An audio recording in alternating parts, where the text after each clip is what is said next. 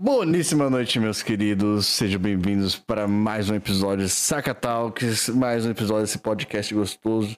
E hoje vai ser um episódio curto, justamente, justamente porque eu estou, eu estou ansioso. E o sétimo episódio do Saca Talks hoje é café, fofoca e encomendas, cara. Encomendas. O sofrimento, aquela ansiedade desgraçada de esperar aquele recebido pago, aquele seu mimo. Meu Deus, cara, que coisa. Como vai ser. Como vai ser curto, como vai ser. Tá, tá desorganizado, porque eu tava ansioso, eu tava meio desgostoso pela encomenda não chegar no seu tempo correto, vamos dizer assim. Eu fiquei muito ansioso durante a semana e acabei não, não organizando do que seria o Sacatalks de hoje. É, do final de semana, no caso, né? Então. Foi tudo em cima da hora. Eu chamei o Tatalis hoje para conversar, pra gente falar sobre isso, porque a gente queria.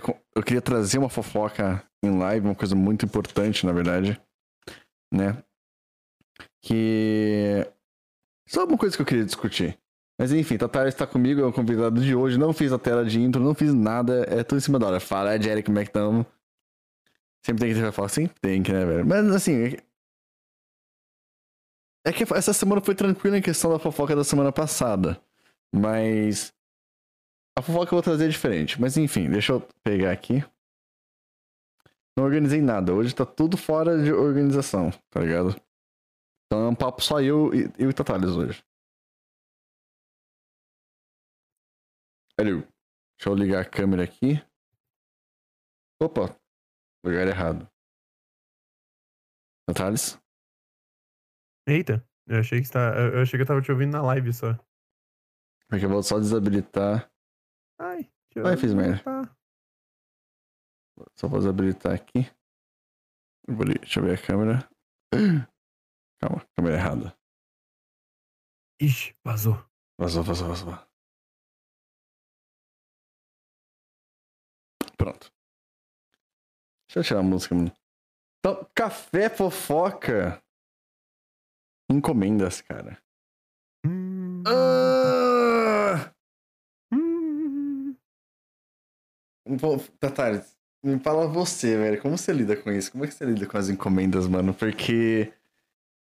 Lembra quando a gente comprou o seu PC pela primeira vez? A gente fez toda a consultoria, toda a conversa, consultoria, Oi. né? Aquela, aquele papo cabeça com. pra aconselhar o que, que você vai comprar ou não de peça, né? É, vocês, vocês basicamente cometeram o crime junto comigo, né? A gente uhum. sentou em chamada, abrimos o sitezinho bonitinho da empresa que não está pagando pra gente fazer propaganda e fomos pegando peça por peça. Então, o crime foi cometido em grupo lá, vocês são cúmplices.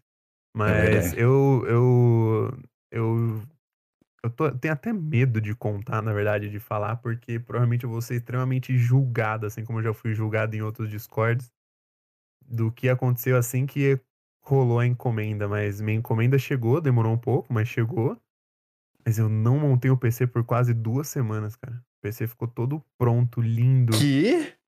Duas semanas parado. Foi. Isso eu não sabia disso. Foi. Foi, o PC chegou e, e, e, eu não tive coragem de montar, cara. Eu lembro que a gente conversou até aqui na, na live de vamos montar junto, não sei o que, bora abrir o Discord. Sim, sim, a gente falou. E tal. E eu não tive coragem, não tive coragem. Aí ficou o PC parado até eu conseguir alguém para me ajudar a montar. E o cara, no caso, é um técnico e etc. E ele, ele ajudou na montagem. Ficou parado quase duas semanas. Duas semanas, é. cara. Nossa. Eu não aguento tudo isso. Eu não aguento. Eu, eu não tô aguentando agora. Teve uma vez, Taras, assim. Quando vocês me conheceram. Cara, foi lá por volta de outubro, né? Do ano passado, daquela história da Karine. Uhum né, do, do PC Gaming, pai, e trazer ela de volta para as lives. Sim. Só que aquela época eu fazia live no, no webcam. Acho uhum. que antes até de, de conhecer, de, de, conseguir trocar. E nessa época eu tava esperando uma encomenda chegar. Inclusive, deixa eu ver se tá aqui. É... É, eu ia falar que a história de vida do Sakata, no caso, é esperar encomendas chegarem, porque eu conheci o Sakata com a história de uma encomenda chegando, e assim permanecemos por muito tempo. E por muito tempo. Sempre tem uma encomenda para chegar. O pessoal do Spotify não vai ver, mas eu estou mostrando, é um produto que é uma, uma CanLink, é uma plaquinha de captura feita para câmera. Para transformar a sua, a sua câmera fotográfica ou filmadora em um webcam. E essa primeira plaquinha, mano, custou 50 reais. Tipo, é uma coisa muito simples, muito boa. Funciona até hoje. Não estou usando porque minha câmera tá com problema. Mas eu vou usar agora. Mas eu. Mas. Mano. Eu comprei, era pra chegar em duas semanas. Você chegou em 49 dias. Demorou 50 dias para chegar. E, cara, foi, eu lembro exatamente o momento que aconteceu. Foi. Comprei o bagulho. Comprei a, a caninca, o dispositivo. Eles, em quatro dias, chegou no Brasil. Da China pro Brasil.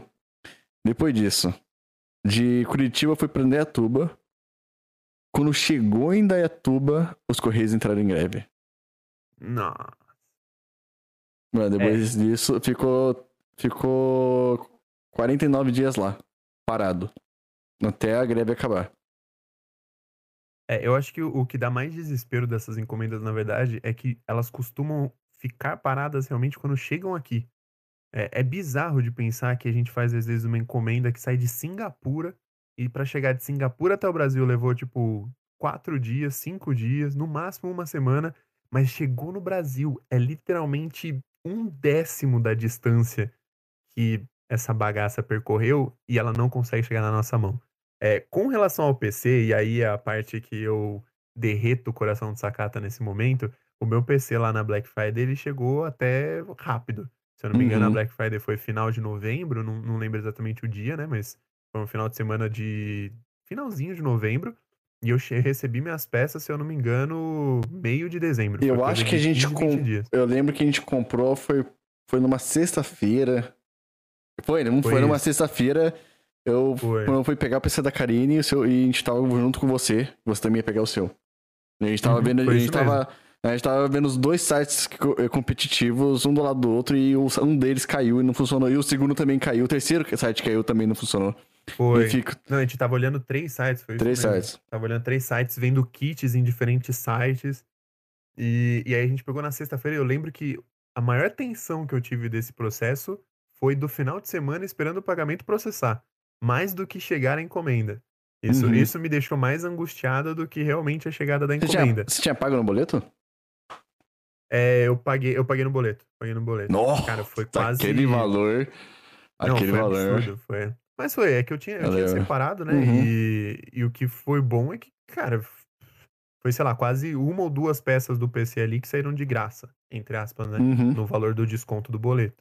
Mas como a gente fez a compra, a gente começou a comprar, era tipo seis, você vai lembrar disso? A gente começou a comprar umas seis da tarde. A hora que a gente foi fechar as últimas peças, era tipo 10, 11 horas da noite. Foi tipo, Sim, bizarro. foi 11 horas da noite, mano. E, e eu aí, falei, mano. Boleto tá... não ia processar. Daqui, aí eu fiquei o fim de semana inteiro ali, né? O estômago revirado. Na ansiedade. O boleto. E eu falei, cara, eu falei, brother, pegou o boleto, paga. Moscou Foi. por dois segundos, já era. E, se, tipo, e, e, tinha chance ainda, gente. Naquela hora, quando a gente quando foi pegar o processador da Karine, que era aquele Ryzen 5 lá, Uhum. Mano, na hora que liberou a promoção no site, esgotou. Sumiram. Foi. Todas as. Todas a, o, as unidades. E eu consegui pegar uhum. uma delas. Mas sumiu. Um item, um item que foi bizarro. E eu não sei por que tão grande esse hype, tá? O pessoal do Spotify também não vai ver, mas é esse microfone aqui, ó, o Quadcast. Quadcast vermelhinho, né? Não o RGB. Cara, quando abriu, tinha, sei lá, 300 unidades. Queimou em 5 minutos as 500 5 minutos. Eu tava olhando Aí, junto com você. depois disso, eles abriram mais, tipo, umas 50 unidades. Foi que voltou. Foi de novo, em um minuto, dois minutos. E aí, a, a Ju ainda tava fazendo live nesse dia, né? A Julia tava. Pizza tava fazendo live e a gente falou, Ju, tá lá o podcast. A gente tava falando no chat desconto, dela. Tal, tal, pega, tal. pega, pega, Foi. pega. Compra, compra lá e eu vou ver, já vou ver. Ela abriu o site esgotado, aí sabe, a sensação eu imagino qual que é, do tipo, ela não estava com a expectativa de comprar. Mas no momento que ela viu, a expectativa foi tão grande que quando ela viu que tava esgotado, ela, ela literalmente chorou. Tipo, escorreu uma lagrimazinha de, ai, cara, eu perdi essa oportunidade. E foi tão bizarro que, assim, esse negócio falando dos boletos também. um monte de gente não deve ter pago o boleto depois que comprou o Quadcast, Uhum. e eles foram voltando. Então, tipo, até coisa de uma da manhã, tinha Tá novos lotes entrando de Quadcast. Uhum. Os primeiros provavelmente foi a, a HyperX soltando, né? Mas os outros provavelmente foi gente que não pagou o boleto. E, tipo, cara, perdeu, é filho, vai voltar esse negócio aqui. Vocês não. Você entende? Foi voltando e ela conseguiu comprar, era tipo, sei lá, uma da manhã, com um lote que voltou de tipo 50, 70 Cara, podcasts. E eu, eu fiquei E ela tentado. tava dando F5 na tela. Eu fiquei tentado, cara. Eu fiquei tentadaço. Eu falei. Eu fiquei, tipo, será que vai abaixar tanto? Porque se abaixar, você vai falar, Fiz, eu vendo meu, meu, meu Siren pra você. Eu falo, Fiz, eu vou vender Uhum. meu Siren pra você. Porque aí, aí eu ia pegar. Ele tava atrás do Siren também, né? Tanto que ele comprou Uhum. um Siren, não foi? Não, ele queria o branco, né? Ah, é verdade. Verdade. Mas, cara, fa- falando sobre o, o Quadcast em si, foi um hype muito grande em cima, em cima do equipamento. É, mas eu, eu, desde sempre que acompanho aí você com o Siren, etc., a qualidade de áudio dele é, é Não, ele mim. é excelente. Ele é. O, o, o- Então, o eu, eu Quadcast realmente não vejo essa diferença tão absurda É que o absurdo. Quadcast. é absurdo. É.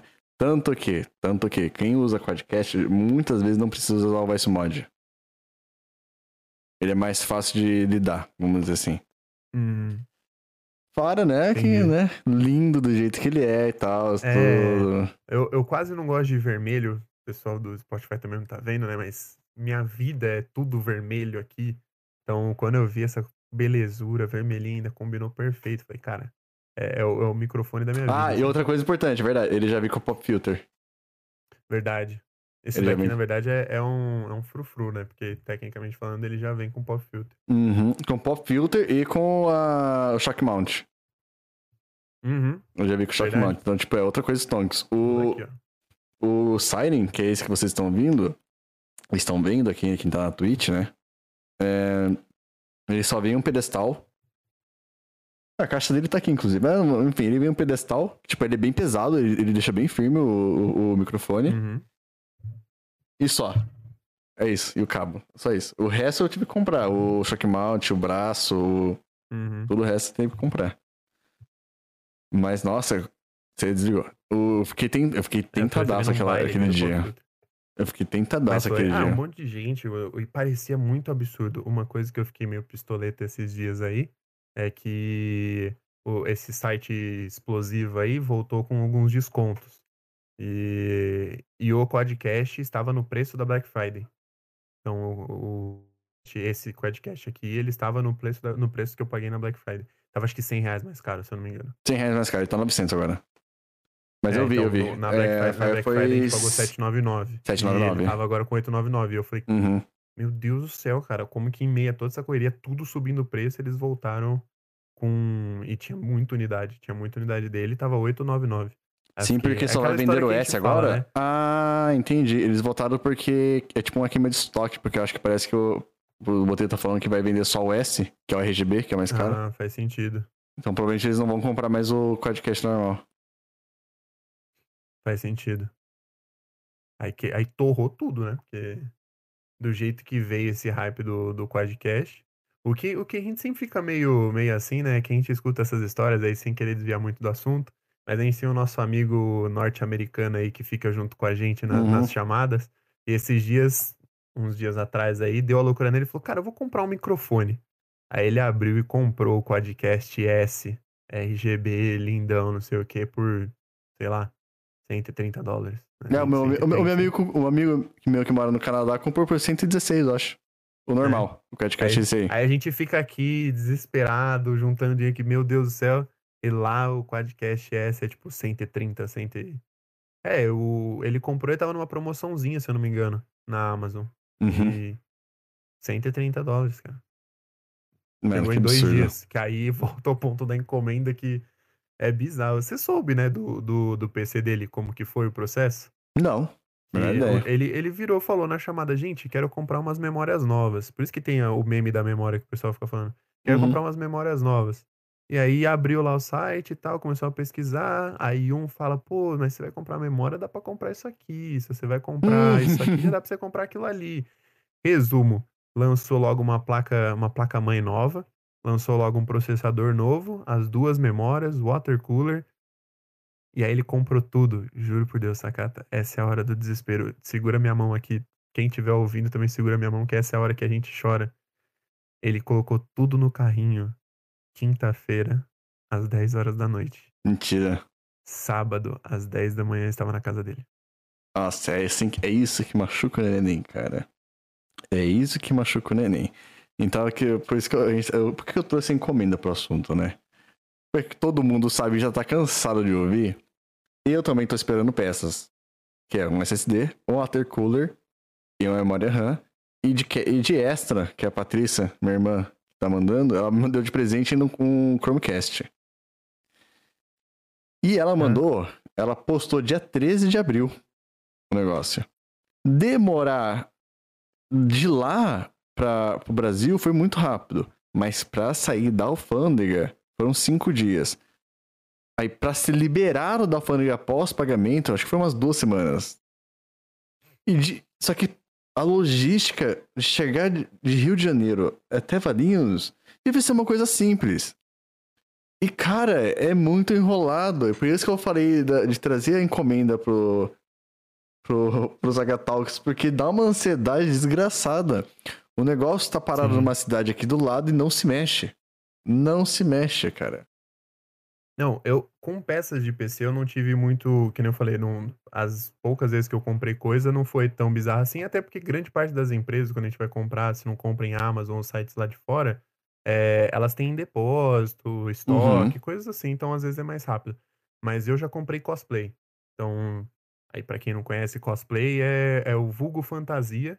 Só que aí a galera dá um fancy porque cosplay é de costume play. Então é tipo meio que você tentar interpretar uma fantasia nessa linha. E aí eu comprei cosplay lá fora já. E cara, eu tinha uma experiência tão terrível. Eu comprei um, um cosplay que veio de Singapura. Então ele era produzido lá. E aí ele veio, cara, juro, quatro dias. Foi literalmente quatro dias para chegar no Brasil. Então, desde o momento que eu paguei, e foi pelo, pelo AliExpress, comprei, quatro dias estava no Brasil. Ele levou um mês e meio para chegar para mim. Mas foi um mês e meio praticamente sem informação.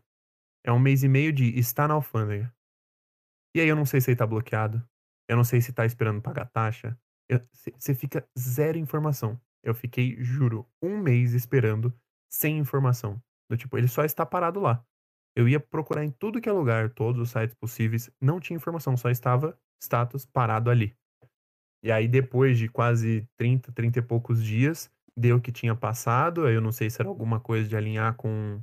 com logística e tal, né? Com logística, etc. E aí levou mais uns 20 dias para chegar em casa. Foi bizarro. Fora outras compras, eu tive uma compra que esperei um mês e a compra voltou. Porque a, a empresa lá cometeu um erro, esqueceu de colocar o endereço completo.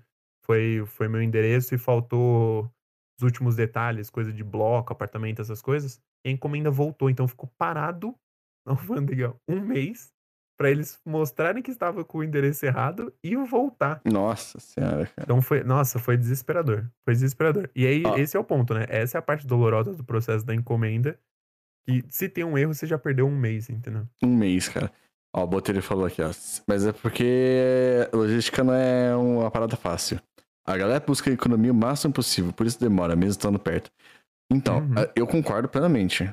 Eu concordo plenamente. Eu sei que, tipo, tem, tem toda essa questão, toda a logística, tem que ter economia, o máximo de encomendas de uma vez só para tal cidade. A logística é um, um, uma área difícil de gerenciar, ainda mais um, um, país com a extensão que o Brasil tem, né? Uhum. E os diferentes serviços, diferentes tipos de pacote, é, muitas variáveis, né? Porém, entretanto, todavia, o que não faz sentido, Botelho, por exemplo, é quando eu pego um pacote, por exemplo, que nem eu, eu comprei. Eu comprei minha fonte. Minha fonte nova tá ali. A gente pegou. E ela chegar. Eu. Por, acho que foi. Não, acho que foi o PS.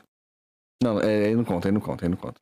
Então vou pegar outro exemplo. Outro que veio por. por veio do, do, do site lá chinês, né? Do site chinês, é um pacote relativamente grande, médio. E foi a versão mais barata. O pacote, é, é, o, é a importação mais barata que existe. Maluco. Chegou em 14 dias. 5 para chegar no Brasil, um dia para passar da alfândega e depois é, os outros os outros oito dias foi para chegar em, em, casa, que é o tempo correto. Agora não faz sentido o, o, o tipo de pacote que eu tô esperando, que ele é uma, um frete mais caro, ele é um frete mais rápido, demorar mais tempo que o outro frete que é mais que teoricamente deveria demorar mais, entendeu? Então, tipo, é quase como um sorteio. Parece um sorteio. É tipo, qual que, qual que vai e qual que não vai.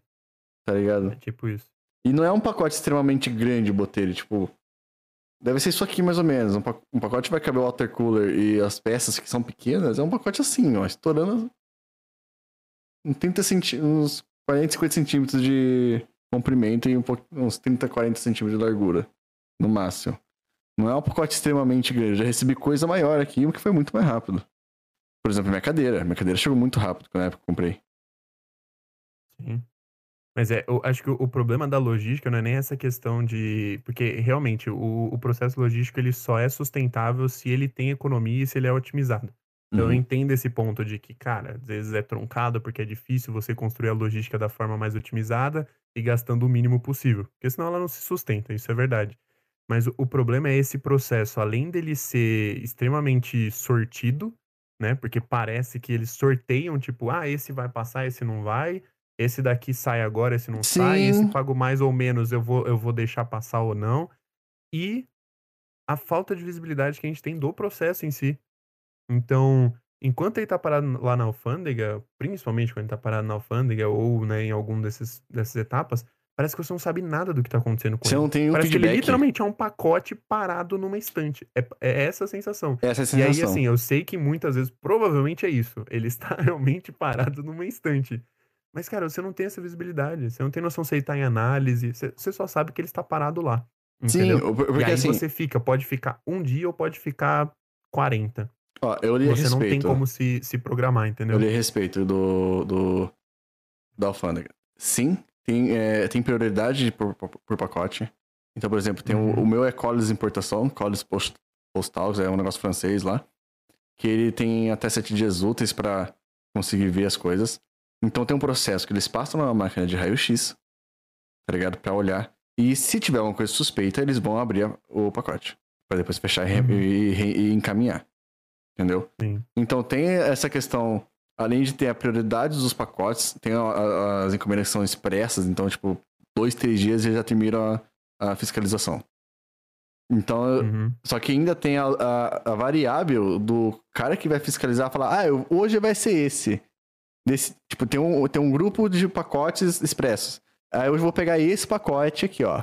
Ah, vou pegar uhum. aquele, aquele, ó. Ah, agora eu vou pegar Sim. esse aqui. Então tem essa aleatoriedade, essa variável que faz demorar, se você tiver azar, tá ligado? Então, que foi o meu caso. O Collins, o Collins importação, que é o tipo do pacote, ele é uma importação que não é econômica, não é econômica. Ele é mais barato que o que, o, que a Express, mas ele é mais caro que a, a mais econômica. Que as padrõezinhas. É. Hum. Ele, ele, ele, sai mais rápido, ele, teoricamente ele viaja mais rápido e, e sai mais rápido da alfândega. Um pouquinho mais rápido que o normal.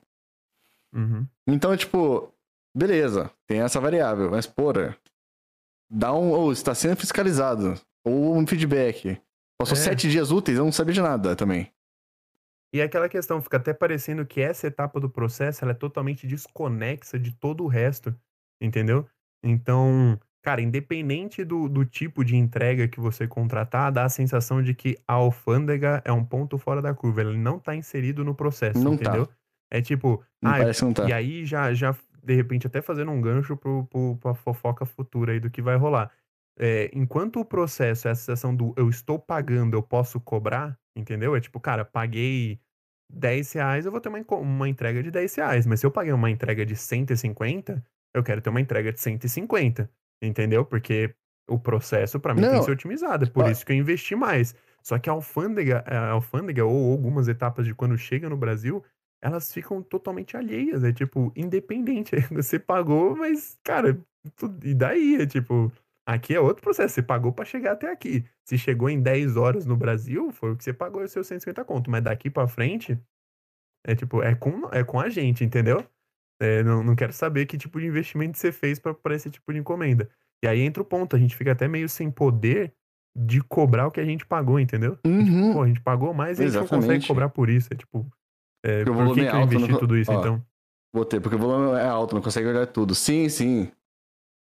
Você, ó, exato, você paga pra chegar rápido aqui, depois F, né? Depois RIP. É, o, é como se fosse é, uma etapa totalmente fora do processo, realmente. Eu, eu vejo, assim, principalmente depois agora, da, durante a pandemia, aqui em Paris teve uma demanda, teve um, um volume alto de encomendas de importação. Uhum. É, tanto que quando deu o, a greve dos Correios, por causa dessa plaquinha, da plaquinha de vídeo que o Spotify não está vendo, mas por causa dessa plaquinha, eh, quando eu fui ver nos Correios, mano, muita gente indo lá cobrar a encomenda que ia vir de Indaiatuba, que também veio da China. Mano, metade das pessoas, mais da metade das pessoas que estavam na fila comigo lá, é, era no site chinês, cara. Era site esperando encomenda. E era tipo ferramenta de trabalho, igual esse aqui. Tá ligado? Uhum, sim. Todo mundo esperando. E não tinha o que fazer, mano. Tava retido, tava, é, tava em greve. Tinha que estar tá em greve sim, né? Porque injustiças aí. É, a, a, a, o questionamento não era o status da greve, o questionamento era justamente o, o tempo, principalmente da entrega, os processos, e a dificuldade de você identificar como que ia acontecer isso. Tipo, uhum. Tipo, e aí, vou receber, não vou? É, é realmente você não ter o status. E, e, de tão bizarro, essa encomenda que eu, que eu comentei, que eu tive, que teve que voltar por questões de endereço, eu tive uma dificuldade gigantesca de descobrir até onde estava a encomenda.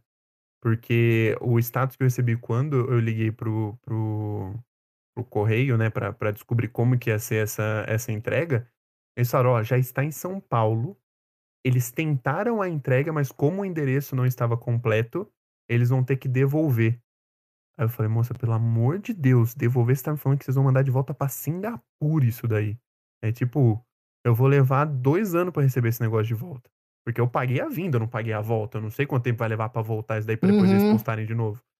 E eu falei, como eu faço para retirar isso? É tipo, é minha encomenda, eu tenho como provar, tem tudo os negócios lá certinho que tem de importação e etc.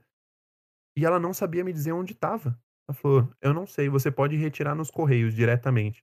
Se você comprovar que é a sua encomenda, porque tá num prazo X. Eu falei, tá bom, mas onde eu tenho que ir? E não tinha, não tinha essa informação. É tipo, ah, vai em tal lugar mas vai então do outro. Mas pode ser que seja ali. E, e vai lá o, o besta rodar. Tem que rodar todos os, todos os correios em volta. de São Paulo. Isso porque um dos principais centros, que é o CT do Jaguaré, né, aqui de São Paulo, uhum. é, é, teoricamente é onde você vai para pegar coisas de importação e exportação. E não estava lá. Tipo, eles não sabiam me indicar. Aí um falava, vai em tal lugar. Eu ia no lugar e falava, ó, tá aqui, mas eu não posso te dar. Como assim você não pode me dar? É, porque essa retirada é só no outro lugar. Falei, mas ele vai passar por lá? A pessoa falava, não sei. Só sei que está aqui agora e eu não posso te dar porque daqui não sai. Então, é um negócio meio bizarro de você não ter informação e parece que a informação é até bloqueada de você. Não é nem do tipo, uhum. ah, nosso sistema não tem como te dar informação. É tipo, não vamos te dar a informação. Não vamos te dar isso Entendeu? aqui. Porque tá, se sair do nosso, dos nossos processos, quebra o sistema. Então, por exemplo, eu já tava falando, ó, ah, mano, porque é foda, porque não tá chegando, por que, que não chegou? Por que, que não fez sentido para mim quando não chegou a encomenda na quinta-feira? Porque quando eu cheguei em Dayatuba, no dia seguinte tá em casa. Geralmente é assim. Uhum. Isso assim, é mercadoria, pacotes econômicos. É o frete mais barato ou o frete gratuito. Uhum. Quando chega em Dayatuba, no dia seguinte tá em Valinhos, tá na minha casa. No máximo até duas horas da tarde. O valor desse frete aqui foi 406 reais praticamente. Meu Jesus. Que, que é os 70 dólares de lá, tá ligado? Uhum. Os 70 dólares de frete. Convertendo, dá os 406 reais. Não é um frete barato. Tá ligado? Não, nem de longe. Ainda, e ainda teve mais o despacho postal, os 15 reais dos Correios. Então, assim, é foda. Porque eu pago um frete muito mais barato, chega muito mais rápido da China. Muito mais barato. Eu fui ver ontem, frete, 26 reais. Já teve frete que eu paguei 15, 10 e chegou rápido. Rápido. E essa encomenda, que é importante, que tem coisas importantes que vão vão, vão ditar um pouco o futuro das lives, assim, o futuro da eficiência das lives, é a que mais demora. E é o frete mais caro, cara. É muito, é muito, é muito irônico, cara. É muito irônico, velho. É, e é uma sensação de impotência que você não tem como cobrar isso. Não tem. Entendeu? É um puta valor que você investiu, um baita. Sério, é um, é um valor gigantesco isso que você colocou num frete. E não tem como, você não tem poder nenhum para cobrar isso. Entendeu? É, você fica realmente de, de mãos atadas com relação ao processo para as cobranças que você precisaria fazer. Não tem o que fazer, é, por exemplo, tá é, em Dayatuba. Dá, dá, um certo desespero. Indaiatuba é o centro lá, o CTCE é igual o seu, só que é tudo uhum. automatizado. Uhum. Não tem atendimento presencial lá. Não é um negócio que você vai, tipo, a agência de correios. É a uhum. parte de distribuição regional. Então você vai lá, você não, você não vai fazer nada. Você vai lá com o carro, depois vai embora. É, você vai embora, você vai pra casa depois. Nem isso. Tipo, tem os funcionários? Tem, mas não são treinados para isso. Não tem essa, essa infraestrutura para receber gente, tá ligado? É, pessoas é, de, da casa, tá ligado? Uhum. E, e, agora tô esperando. Era pra ter chegado na quinta, não chegou. Era pra ter chegado na sexta, não chegou. Agora vamos esperar segunda e terça, que são os dois, os dois últimos dias úteis, né? Cabíveis aí dentro do tempo. Do processo. Do processo deles, cara. Mas parece que é sacanagem, parece que eles estão. Vão esperar até o último dia útil pra entregar. Parece que é isso que tá acontecendo, tá ligado? Porque. Mas não é, não, os caras não estão. Não estão na minha live olhando e falando. Esse cara aí, ó. Desse moleque, eu vou segurar esse eu cara vou, Eu vou acabar com a vida desse cara. Nossa, essa idade dele vai. Até o último dia. E, e, você não tem nenhuma informação de algo anormal que esteja acontecendo, tá tendo, não, não né, uma greve dos Correios nem nada do tipo, não. mas algo do, da região que esteja acontecendo, nada. sei lá. Nada. Que bizarro. Isso, é, isso é mais bizarro. De novo, zero informação, é tipo... Zero, zero tipo, você não tem noção. Por que ficou. É tipo, só ficou. Não tem, não tem porquê, não tem um, uma razão plausível, só, só por falta, tipo, é que, como eu falei, a variável de pegar, porra, essa, essa encomenda aqui vai, e aquela não. Tá ligado? Exato. Mas é isso, assim, é só, é só um desabafo de uma certa forma. E porque eu tô a semana inteira em ódio, porque essa porcaria não chega, os caras não dão um, um, um feedback decente. Nossa, e eu fui ver assim, como, é, como foi postado nos Estados Unidos, eu fui ver o rastreio do site dos Estados Unidos. Que acho que é uhum. Universal uhum. Service, Service Postal United uhum. States. Tá ligado? Bicho, é o melhor rastreio que eu já vi na vida. O único rastreio que eu já vi igual e bom foi da UPS. Esse eu falo minha marca porque essa aí, ó, tá de Sim. parabéns. Eles eles, eles, eles dão feedback da hora que pega, da hora que entra no carro, da hora que sai do carro, da hora que é guardado, estocado na unidade, da hora que sai da unidade, de hora em hora lá. E o, o serviço de correios dos Estados Unidos faz a mesma coisa. E é um, teoricamente, serviço público, vamos falar assim, né? É o correio de, é o Correios, né? Seria o Correios do Brasil. Sim. E o deles é muito mais eficiente, cara. Sim. É, qualquer pessoa que já fez uma importação e teve acesso a algum, alguma ferramenta de rastreio internacional sabe que eles têm um, um, carinho muito grande com os detalhes e com realmente o quanto eles te deixam a par do que está acontecendo em todo o processo. Uhum. É, parece que é algo aqui, é realmente não, não, tem, a, não tem esse mesmo interesse, entendeu? É, de cada etapa. Etapa até do tipo, cara, é, encomenda, é, tipo, pacote devolvido para troca de selos. É tipo isso. Lá, lá fora eles têm, entendeu? Aqui é bizarro como as microetapas elas são simplesmente elas somem. Elas somem. É, isso que você deu o exemplo de uma que é, que é como se fosse uma entrega pública, não, um serviço público, né? Do, no caso. Sim, o, é um serviço, as, teoricamente, as... o padrão deles. É o correio padrão uhum. deles. Não é um correio tipo PS, FedEx, não é, não é particular, é o padrão deles. É. As tá internacionais que ainda são marcas, tipo, são realmente transportadoras e etc., são até às vezes muito mais detalhistas, muito são. mais. Você entende? É, é bizarro. Ó, por é exemplo, a diferença. Uma que eu sou apaixonado e não é toda vez que tem, cara, eu fico muito triste com isso, é o PS. O PS é um carinho no detalhe, é uma atenção uhum. na, na, no rastreio do. Mano, você chega aqui, eles são todos tecnológicos, assinatura digital, é um negócio absurdo. Eu recebi uma vez, muito tempo atrás, em 2015, é, uma encomenda da Polônia. Uhum. E foi um uhum. presente de um, de um estúdio de jogos. Olha como, como começa a vida, né? Quem dera eu tivesse feito isso naquela. Eu estivesse streamando isso naquela época, cara. e foi assim, já jogou Dying Light, Thales? Não, mas eu acompanhei muito, muito stream já de, de Dying Light. Na época que lançou Dying Light, eu. Mano, eu tinha acabado de comprar o PlayStation 4. Eu estava no hype pra jogar qualquer coisa no PlayStation 4. Aí eu vi é, Alan Zoka jogando né, no YouTube. Ele postava muito no uhum. YouTube. Eu falei, eu vou comprar esse jogo. Comprei o jogo. Comecei a jogar. Zerei. Amei o jogo, explorei uhum. tudo que eu podia explorar do jogo. Aí um dia, nas redes sociais, eh, na época ainda existia o Vine. Lembra do Vine? O aplicativo Sim. do Twitter.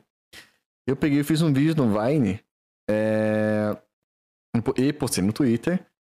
Tocando a música da introdução. Do, só que, tipo, uhum. do, do easter egg do jogo. Tem um, uhum. Tinha um easter egg que era um violão que você tocava lá. Você aprendia a tocar a música. E eu toquei essa uhum. música de ouvido, eu aprendi de ouvido, eu toquei a música igualzinho do violão. Aí o estúdio, o estúdio do que produziu, produziu o jogo, que é a Techland, eles curtiram, gostaram e falaram: ah, manda seu endereço aí. A gente vai te mandar um presente. Aí eles mandaram o, o, CD com a soundtrack do Dying Light, velho. É, tá aqui em algum que lugar, demais. inclusive. Mais, uns nego... Mais um negócio lá que é tipo um, aquele negócio de crachá, sabe? Uhum. Aí eles mandaram. E foi, e foi pela OPS. E foi pela PS. Mano, chegou, demorou um, um pouquinho, porque pra sair da Polônia até chegar aqui demorou. Mas pra chegar na minha casa chegou muito rápido. Velho, cara, tudo tecnológico, tudo não sei o que, tudo bonitinho. Ou, oh, que entrega, cara, que transportadora. A mesma coisa quando eu comprei minha fonte, a minha fonte que tá no computador atual. Mano, comprei no site lá da explosão. O PS chegou Demorou dois dias, porque um dia para compensar o boleto e outro para entregar. Foi isso. Sim. Foi muito rápido. É, não, o meu fone foi isso. Esse meu fone aqui foi, foi a mesma coisa. Eu não lembro por qual transportadora que eu peguei, mas foi no site explosivo também e foi acho que dois, três dias no máximo. Questão Nossa, de compensação, foi... entrega também, provavelmente não era exatamente a mesma transportadora, mas foi dois, três dias. Cara, foi. que quando não envolve bizarro quando não envolve esse processo que parece ser 0% integrado com qualquer outro, que é principalmente Correios, etc., não, é, dificilmente a gente acaba tendo problemas bizarros assim. Dificilmente. É muito, muito difícil. Dificilmente. E a UPS, como ela tem isso, né, quase que, no caso, integrada internacionalmente, tipo, integração dela com sistemas logísticos é, internacionais, a chance de você ter problema é praticamente zero. Não, e, e se for taxado ainda, que tem essa chance, porque o PS, como é bem visto, né? Uhum. É, vai taxar, mas você vai. Você tem um feedback em tempo real do que tá acontecendo. Se for taxado, Sim. você sabe que tá sendo taxado.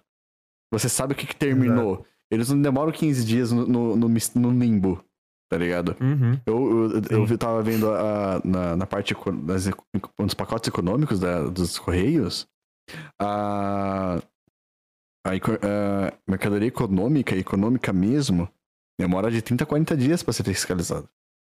Uhum. E assim, não é que demora até 40 dias. É você ter a sorte de alguém falar, haha, é aquela lá. É isso. É um, é um, limbo. Tá ligado? Por isso que é até Sim. 40 dias. Porque, ah, hoje tô de bom humor, vou fazer 15 pacotes. O cara que vai fiscalizar. Vou fiscalizar 15 hoje pacotes. Tô na preguiça. Hoje tô na preguiça? Porra, vou pegar um, vou ficar olhando pra ele. É isso. Eu vou pegar esse e eu vou revirar ele inteiro. Eu vou gastar muito tempo nele. Nossa, tem alguma coisa aqui para eu falar aqui? Hum, entendeu? A cor disso daqui é esquisita, provavelmente vou, vou taxar. Vou taxar, vai ficar parado aqui, mas é. E aí, Sakata, já, hum. já fazendo, fazendo um, um, um gancho rápido, é, já teve alguma oportunidade que você teve, principalmente com encomenda, etc., de tipo lançar o eu tô pagando, porque uma encomenda de cosplay que eu tive, eu tive a oportunidade de fazer isso, porque tecnicamente falando, era um sistema de. Era um sistema integrado de logística. E, cara, foi desesperador, desesperador. Teve. de levar, que nem eu falei de novo, 50 dias. Teve. E, cara, eu acionei todas as etapas do processo falando, fio, eu tô pagando, velho. Inclusive. Eu coloquei de dinheiro nisso. Deixa eu ver, cara. eu lembro que não foi tão barato. Foi pro do gabinete aqui, ó. Foi uma transportadora. Eu queria, eu queria que fosse mais rápido que a Correios. Mas também uhum. fosse mais em conta. Tá ligado? Sim. Deixa eu ver aqui, vou abrir aqui. E é o site da Pomba. Ah. Que beleza. Foi no site da Pomba. Agora eu vou falar, é crítica mesmo. Que site desorganizado, brother. Pra você ter ideia, eu comprei, ó, setembro, 25 de setembro, o meu gabinete. Ele é incrível, não tenho nada a reclamar. Uhum. Até hoje não deram como entregue. que beleza. Tá, tá funcionando a, legal. é isso aqui é crítica mesmo. A, a transportadora em questão era Icaro Express. Uhum. Então, eles têm um site muito bom, muito bom. Muito uhum. gostosinho, bem, uma interface bem gostosinha de olhar, de interagir. Um serviço bagunçado. Bagunçado. Maluco, o endereço tá ali. Não, eu, eu, eu, tive, eu, eu reabri o meu pedido, eu falei, deixa eu olhar isso aqui. Endereço normal. Eu reabri o site deles, da Icaro, que eles me deram um acesso ao site da Icaro, de rastreio. Tá normal. Uhum. Tentaram a entrega duas vezes e erraram as duas vezes. Que bizarro. E eu falei, mano, século XXI, o cara não se dá o trabalho de pegar um celular, mesmo que seja da empresa, botar num Waze. Um, um, uma empresa de transporte de. Agora, não é possível que uma empresa não vai dar uma. Quer dar um serviço legal e não vai dar uma ferramenta legal para o seu funcionário. É, e uma coisa que eu não entendo também é que, assim, quase todos os nossos cadastros e registros para entrega, encomenda, etc., consta telefone. Eu não sei você, mas praticamente todas que eu já trabalhei até hoje constavam telefone. Custa, de repente, dependendo do, da dimensão da, da, encomenda e etc., mandar até um mês, nem que seja um SMS, confirmando, do tipo, estamos tentando uma entrega na rota tal, é a segunda tentativa e não funcionou a primeira, por exemplo? Consegue nos mandar uma confirmação de endereço? Qualquer coisa do tipo? Não, na segunda tentativa eles mandaram pra mim. Eles, eles me ligaram. Desesperado, falaram, não estão achando, a gente vai ter que mandar o cara de volta, se você não quer ajudar e tal. Eu falei, mas eu falei, porra, brother. Esse é um negócio que pega. Que que eu tenho que fazer essa porra? Eu tenho que pegar a, o cara, sair de carro, pegar o cara e falar, ó, é isso aqui. Segue meu carro pra você entender onde você vai entregar. que bizarro. Então, tipo, beleza, tudo bem, o cara se perdeu. GPS. Waze. Qualquer coisa, velho. Não é possível que a empresa não vai fazer isso. Não é possível que uma transportadora que vai que quer enviar pro Brasil inteiro não se dá o trabalho uhum. de ter o básico, que é um GPS. O cara não é obrigado a decorar esse caminho do Brasil inteiro. Uhum. Tá ligado? Tem que Sim. dar ferramenta, mano. Ó. É, mas igual o Botelho falou, realmente, muitas das empresas logísticas têm esse, esse sistema de aviso, ou no uhum. caso, né, de consulta direto com, com, com o destinatário, saca? É, só que mas o primeiro, no primeiro erro, não, né? no, primeiro, no primeiro erro já tem que falar, ó, não achamos. A me tá dando mesmo... ruim. Como que você me ajuda a gente? É, mesmo o correio, quando entrega a primeira, ele avisa que não conseguiu entregar a primeira. Só que, ó, é aí que eu vou puxar a mensagem do botelho. Comigo já aconteceu do correio falar que não tem ninguém em casa. Só porque eles não iam conseguir entregar no tempo certo. Tá ligado? Mas aí eles falam que não conseguiu entregar, eles dão feedback, entendeu? Uhum, e foi aconteceu sim. comigo uma encomenda que por alguma razão não foi o meu endereço completo, sendo que eu já tinha pedido. Foi, meu, foi o mesmo site chinês. Eu já pedi umas três uhum. coisas e de repente naquele lá, no, naquela encomenda não foi. Aí eu liguei no Correio de Valência. Eu falei, ó. Eles falaram que não, não acharam. Tava incompleto. Eu falei, ó, liguei, sou eu. Aí, ah, tá, não sabia. Porque ele já me conhece praticamente. Uhum. Então ele, tipo, ah, tá. É que o não endereço não tá completo mesmo. Aí eles mandaram. Mas aí, só que teve o feedback falando, ó, não deu certo, entendeu?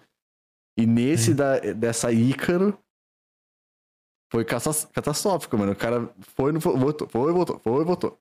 Porra, velho, mas que, que custa logo na primeira, até, até por economia do, do cara que tá levando, falar, porra, uhum. entendeu? Ligar lá na primeira e falar, não deu certo, hein, cara. Inclusive, inclusive, quando, quando deu o erro lá, é, falou que não tava achando. Foi uma dor de cabeça, porque eu tive que ligar umas três vezes pra empresa para poder fazer as coisas acontecerem também. Eles, uhum. eles mandaram a mensagem na primeira, ligaram na primeira, mas nas, outras três vezes que eles não estavam conseguindo fazer as coisas direito, eu que tive que ligar para poder entregar, senão eles não iam conseguir entregar, de jeito nenhum. Eu, até, eu ainda mandei pro, pro cara que tava me entendendo. Assim, mano, você não tem GPS? O cara não tem GPS? O, o, entrega, o motorista não tem GPS? eu falei, se você colocar no Google, do jeito que tá escrito aí, aparece instantaneamente. Instantaneamente. E eu até escrevi, tipo, umas três vezes no Google só pra ver se eu não tava louco. Sim. Não, o, o, meu endereço hoje em dia, quando, quando vai fazer as encomendas, eu coloco o nome do condomínio. Porque se você dá um Ctrl C, Ctrl V literalmente no que está escrito no nome do condomínio, ele dá na porta. É tipo, não tem erro. Porque como eu moro na rodovia, então essa questão de, de referência pode acabar dando algum problema sim. Isso eu entendo super. Questão de número, com quilometragem, etc. Mas se você digita o nome do condomínio, literalmente não existe em lugar nenhum do mundo pra esse cara errar. Entendeu? E muitas vezes eles não olham isso. Eu falo, vocês pegaram que sabe aqueles no digite aqui uma referência ou algo assim para entrega. Vocês olharam a referência? eu coloco isso. Eu coloco literalmente, tipo, este é o condomínio e coloco o nome do condomínio. Entendeu? Então, muitas vezes, muitas vezes quando eu tive problema com isso e tive que confirmar alguma coisa, eu falava, cara, olha o complemento lá, cara, eu coloquei uma informação de complemento que dá a localização exata. Ó, o Cesário falou aqui. Mas esse bagulho de entrega é muita má vontade, não tem explicação. Mas é o que a gente tava falando, Cesário, não é que é exatamente tem a má vontade. Tem a parte da má vontade que é quando envolve a interação humana. Uhum. Que é uhum. aí você ter a sorte ou azar da vontade da pessoa que vai fazer as coisas. Tá ligado? Eu, eu também trabalho com, com, com entrega e, e é, é difícil não achar o endereço. Você acha difícil não achar o endereço? Então, mas é isso que eu ia falar, Cesário, por exemplo. Só que aí que tem a questão da logística. É... Por exemplo, o que aconteceu com esse Ícaro? Um, o cara não teve treinamento para resolver problema rápido. O cara que foi entregar não teve um treinamento. Ele pode ter aceito o emprego e tal, e não teve um treinamento. Falar, como vou. Não achei, não achei o local. Como é que eu resolvo isso? Sim. Tá ligado? Então ele não teve um treinamento. Então, assim, tem que pensar nesse caso. E outra. Se o cara não tem um GPS lá decente, quem não tá dando um, um suporte decente é a empresa. Exato. O cara não tem culpa. Mas provavelmente esse cara é um cara que não tem uma auto, autonomia de virar e falar: e se eu botar no GPS, no Waze? E se eu botar esse lugar, esse condomínio em tal lugar? Achar, dar uma volta por cima, entendeu? Então tem, uhum. tem, tem essa. Não é questão às vezes de uma vontade. É, é, tem, eu, eu vejo preparação. muito de tanto preparação e até mesmo uma questão de é, independência, iniciativa, entendeu? Uma, uhum. uma, uma, atitude mais proativa. Sim. Tá ligado? Então, falta de cintura, exatamente. Tem, então tem muita Vai sempre depender desse fator humano. Então, por exemplo, a UPS, eles têm provavelmente um treino fudido. Um treino 100% completo em como seguir os protocolos e como dar a volta por cima caso um protocolo saia da curva. Tá ligado? Aproveitando o momento, Sacatinha, o PS patrocina nós aí. Porra, patrocina, patrocina nós. Patrocina aqui. Olha, eu adoro o serviço deles. O PS, se tivesse, se tivesse uma conta na Twitch, hein? Será que tem? Será que tem? Não sei. Saca Talks, um oferecimento OPS. OPS. Entregando para você conhecimentos e conteúdos de qualidade. Cadê? É vamos ver. O PS. Vamos ver se tem. Esse é louco, não tem. Oh, ia ser sensacional. Ia ser imagina. massa demais, cara. Canal de sacatinha patrocinado pelo OPS. Cara, Pô, eu ia tão bem dela já, já, já vamos fazer Sim, quase ó. 40 minutos de podcast e a cada 5 uhum. tem um elogio pra ela. Uhum, Mas, é. Seria, seria uma boa. Parcerias? Todas as entreguinhas do Sacata, codiguinho do Sacata no OPS. Pô, ia ser da hora, ia ser um negócio. Que isso, Cesário? Vai pro subgift pro Botelho. É nóis, mano. Obrigado, obrigado pela força, por acreditar no trabalho, como sempre aí. Cesário louco. Mas, mano, é que é, realmente, cara, todas as experiências que eu tive foram maravilhosas com a OPS. E só pra não Sim. estender mais, eu falei que ia ser curto, mas é que Porra, né, veio. Eu não quero segurar muito Tatares. É empolgação Tatares... do assunto, pô. Então, é que eu não quero segurar muito Tatares, que Tatares não jantou ainda e falou que ia pedir comida. Não, tá safe, Aí, tá safe. quando for Tô a sua hora... alimentado de assunto. Quando for a sua hora, você me avisa, tá, cara? Ah, tá tranquilo. Tá tranquilo. Já já vou ser gankado aqui no, no quarto, mas, mas a gente. Eu dou o toque do, do horário. Fica tranquilo. Beleza. Aí, assim, aí depois de falar tudo isso, eu vou terminando aqui essa, essa parte do, das encomendas. De, de, vamos trazer aquele gancho do, do Tatales do eu tô pagando. E com as encomendas a gente não tem muito poder, mas como que será que é isso na, na vida real, né? De repente, até quando a gente tá interagindo em universos como. Rufem os tambores. Stream. Stream, cara. Eu tava discutindo com o Tatares até um tempo atrás e alguns streamers em, em Macau. Por quê? Que a gente falou aqui, porra, tô pagando, mas o que, que é eu tô pagando, né, cara? Uma coisa, uma coisa, as pessoas não conseguem diferenciar estou pagando, estou ajudando. São momentos Exato. diferentes, são contextos diferentes, entendeu? E infelizmente muita gente não sabe diferenciar e separar esses espaços né? Porque quando você está pagando por um serviço, você está comprando um produto para re... e esperando um retorno desse produto. Então, quando comprou um microfone, que vem um microfone bom. Comprou um serviço, que vem um serviço bom. Comprou um transporte, que vem um transporte bom. Né? Exato. Porque você está comprando produtos. E o que a gente enfrenta muito aqui na Twitch é o público confundir donate com serviço né?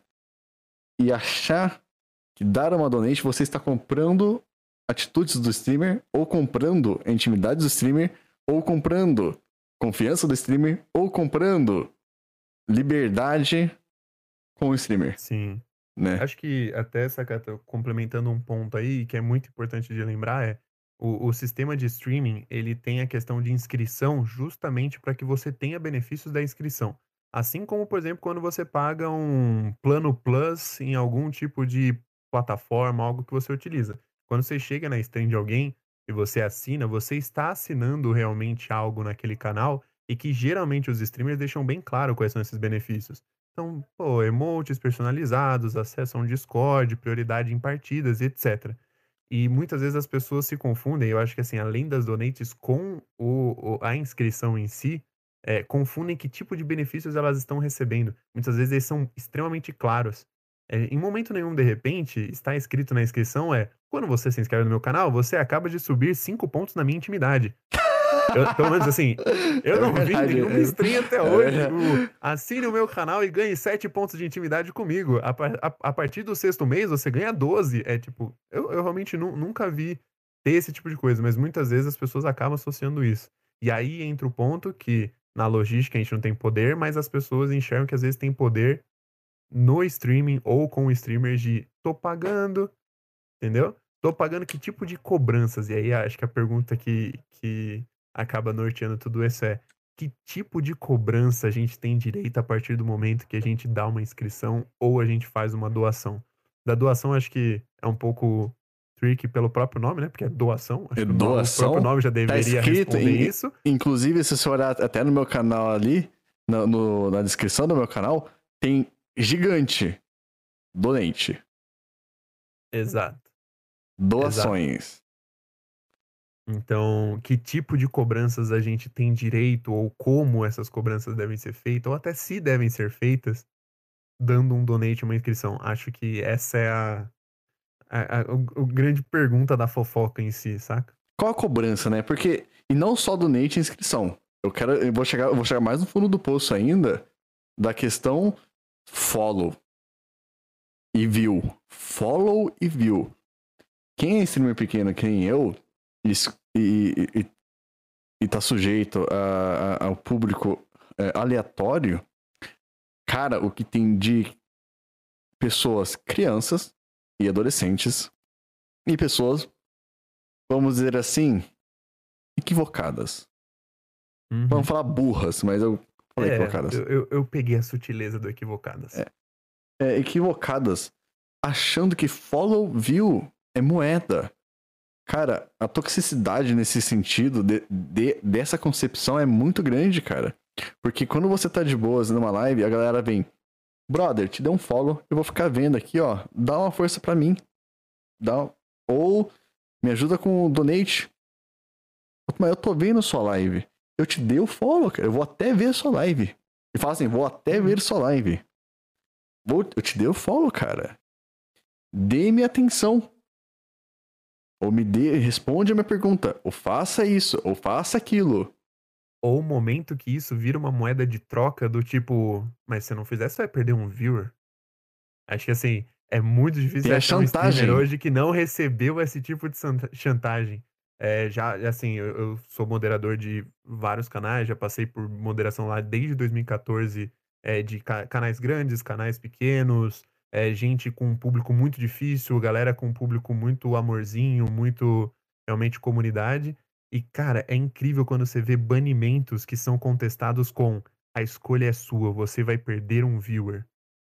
E você fica, cara, que bizarro isso. É do tipo, então você tá me dizendo que você quer que eu aceite, por exemplo, igual já tivemos, e acho que é um assunto que você já trouxe em Saca Talks, etc. Mas atitudes homofóbicas, racistas no chat, e você quer justamente limpar isso da sua comunidade, e a pessoa acredita que você tem que aceitar esse tipo de atitude pra não perder um Um viewer. follow, É- um viewer. Que super vale. É, é tipo, queria ter autoestima dessas dígito. pessoas, cara. Um Do dígito. Tipo, a minha visualização vale É, tudo na sua stream. Tudo, tudo, tudo, tudo. Você tudo. entende? É bizarro, cara.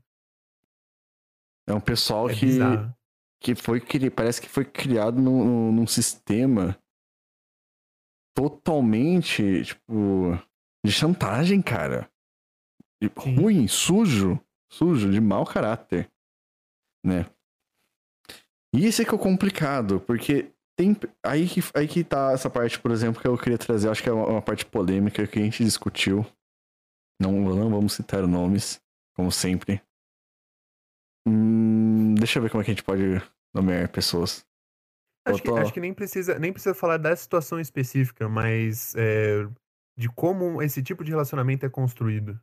né? Acho que a questão é Mas é- relacionamento é si. Não, mas assim, mas é que tem essa pessoa em questão que trouxe uma coisa que é muito. é, é, essa pessoa em questão Recorrente. é que é muito recorre- recorrente, Sim, cara. entendi. A gente pode falar, a gente pode chamar a pessoa de emocionado. E você sabe do que a gente tá falando. Sim, sim. E, e- só que a, a outra pessoa, minha sugestão é.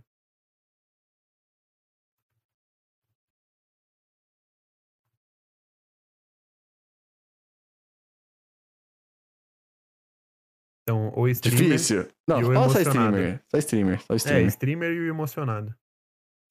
Então, tipo, por exemplo, no caso de- desse caso do streamer e do emocionado, cara, é complicado porque por ajudar, por dar uma força, tá ligado?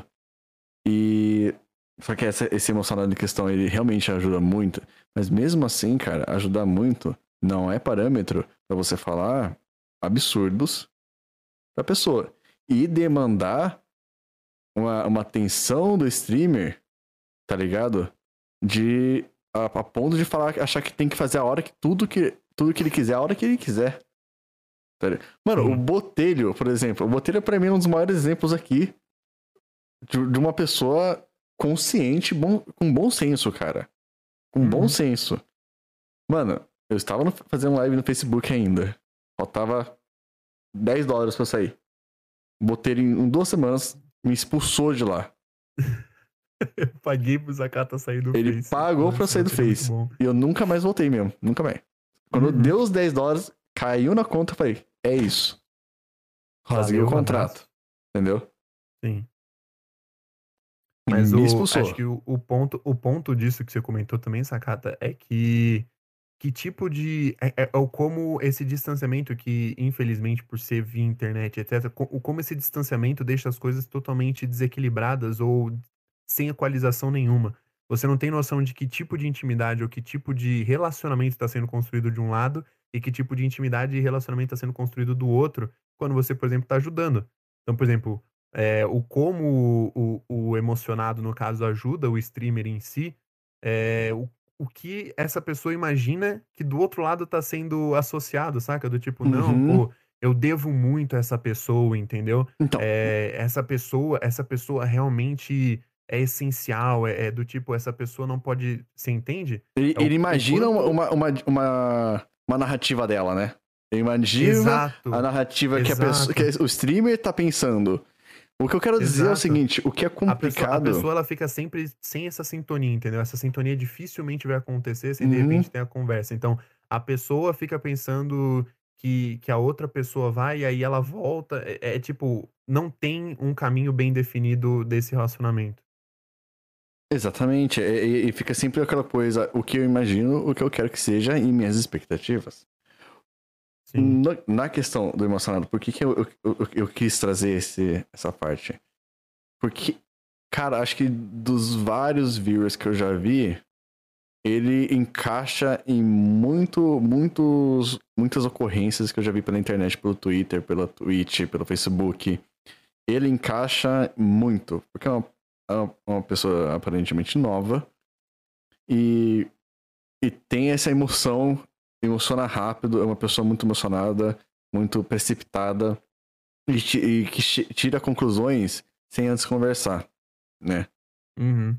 Então, que foi que eu já vi várias vezes, ainda vi recorrente ainda.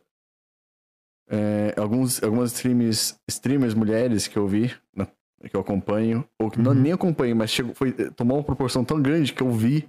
Que a história chegou. Chegou. E uhum.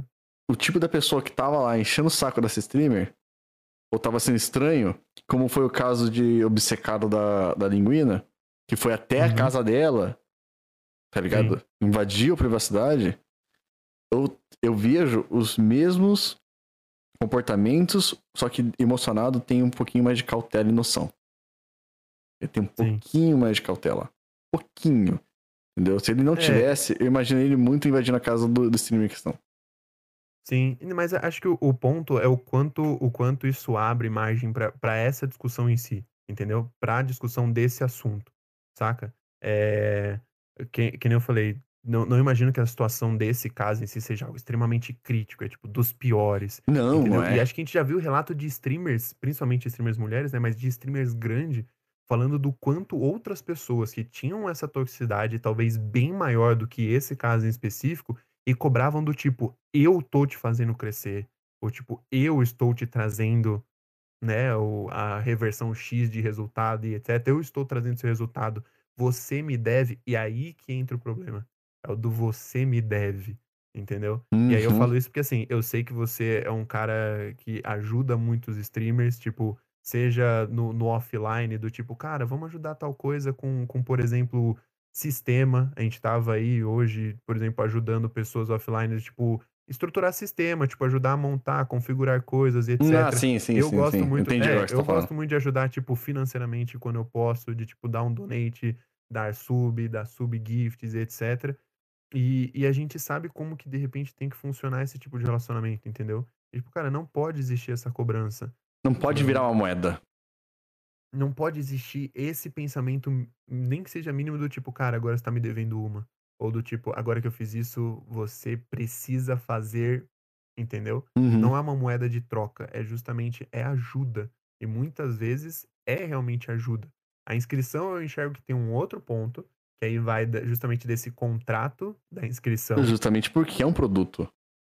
Exato, é o produto. O produto que, é um quem trabalha com stream, quem, quem trabalha com stream, é, trabalha com serviços. O que você está fazendo ali é um serviço. No caso de entretenimento, porque stream uhum. muitas vezes é isso, mas tem streams hoje, tem até o, o tema, tem agora o, como é que é o nome? O status de ciência na, esqueci, não é, a categoria ciência, ciência e tecnologia no, na Twitch, e que daí você não tá trabalhando com entretenimento, você tá trabalhando até com conhecimento. Você tá uhum. tá com algo educativo, é tipo, você entende? Então, é um serviço e a inscrição é justamente a contratação de algo a mais no serviço.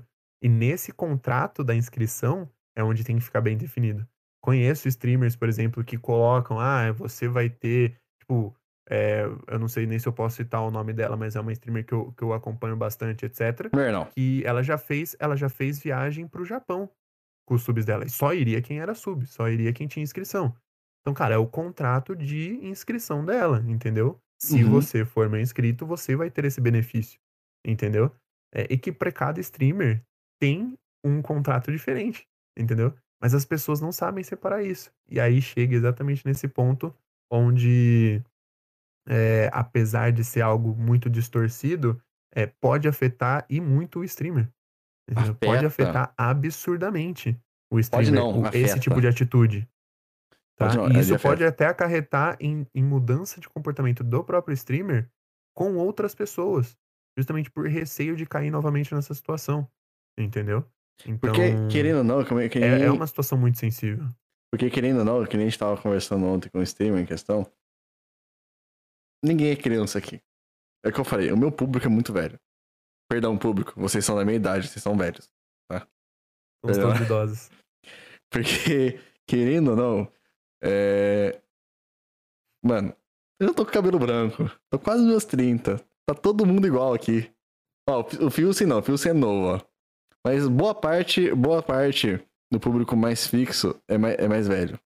Tá ligado? Uhum. Nem adianta, cara. Você tá no partido, você sabe disso. Você só não quer aceitar. Não, mas, mas, vamos lá, o, o Filsen, o Filsen se, ele, se ele tá aqui é porque é uma pessoa madura também. Independente da idade, para acompanhar o conteúdo do Sacatinha, você tem que ter uma maturidade. É tipo.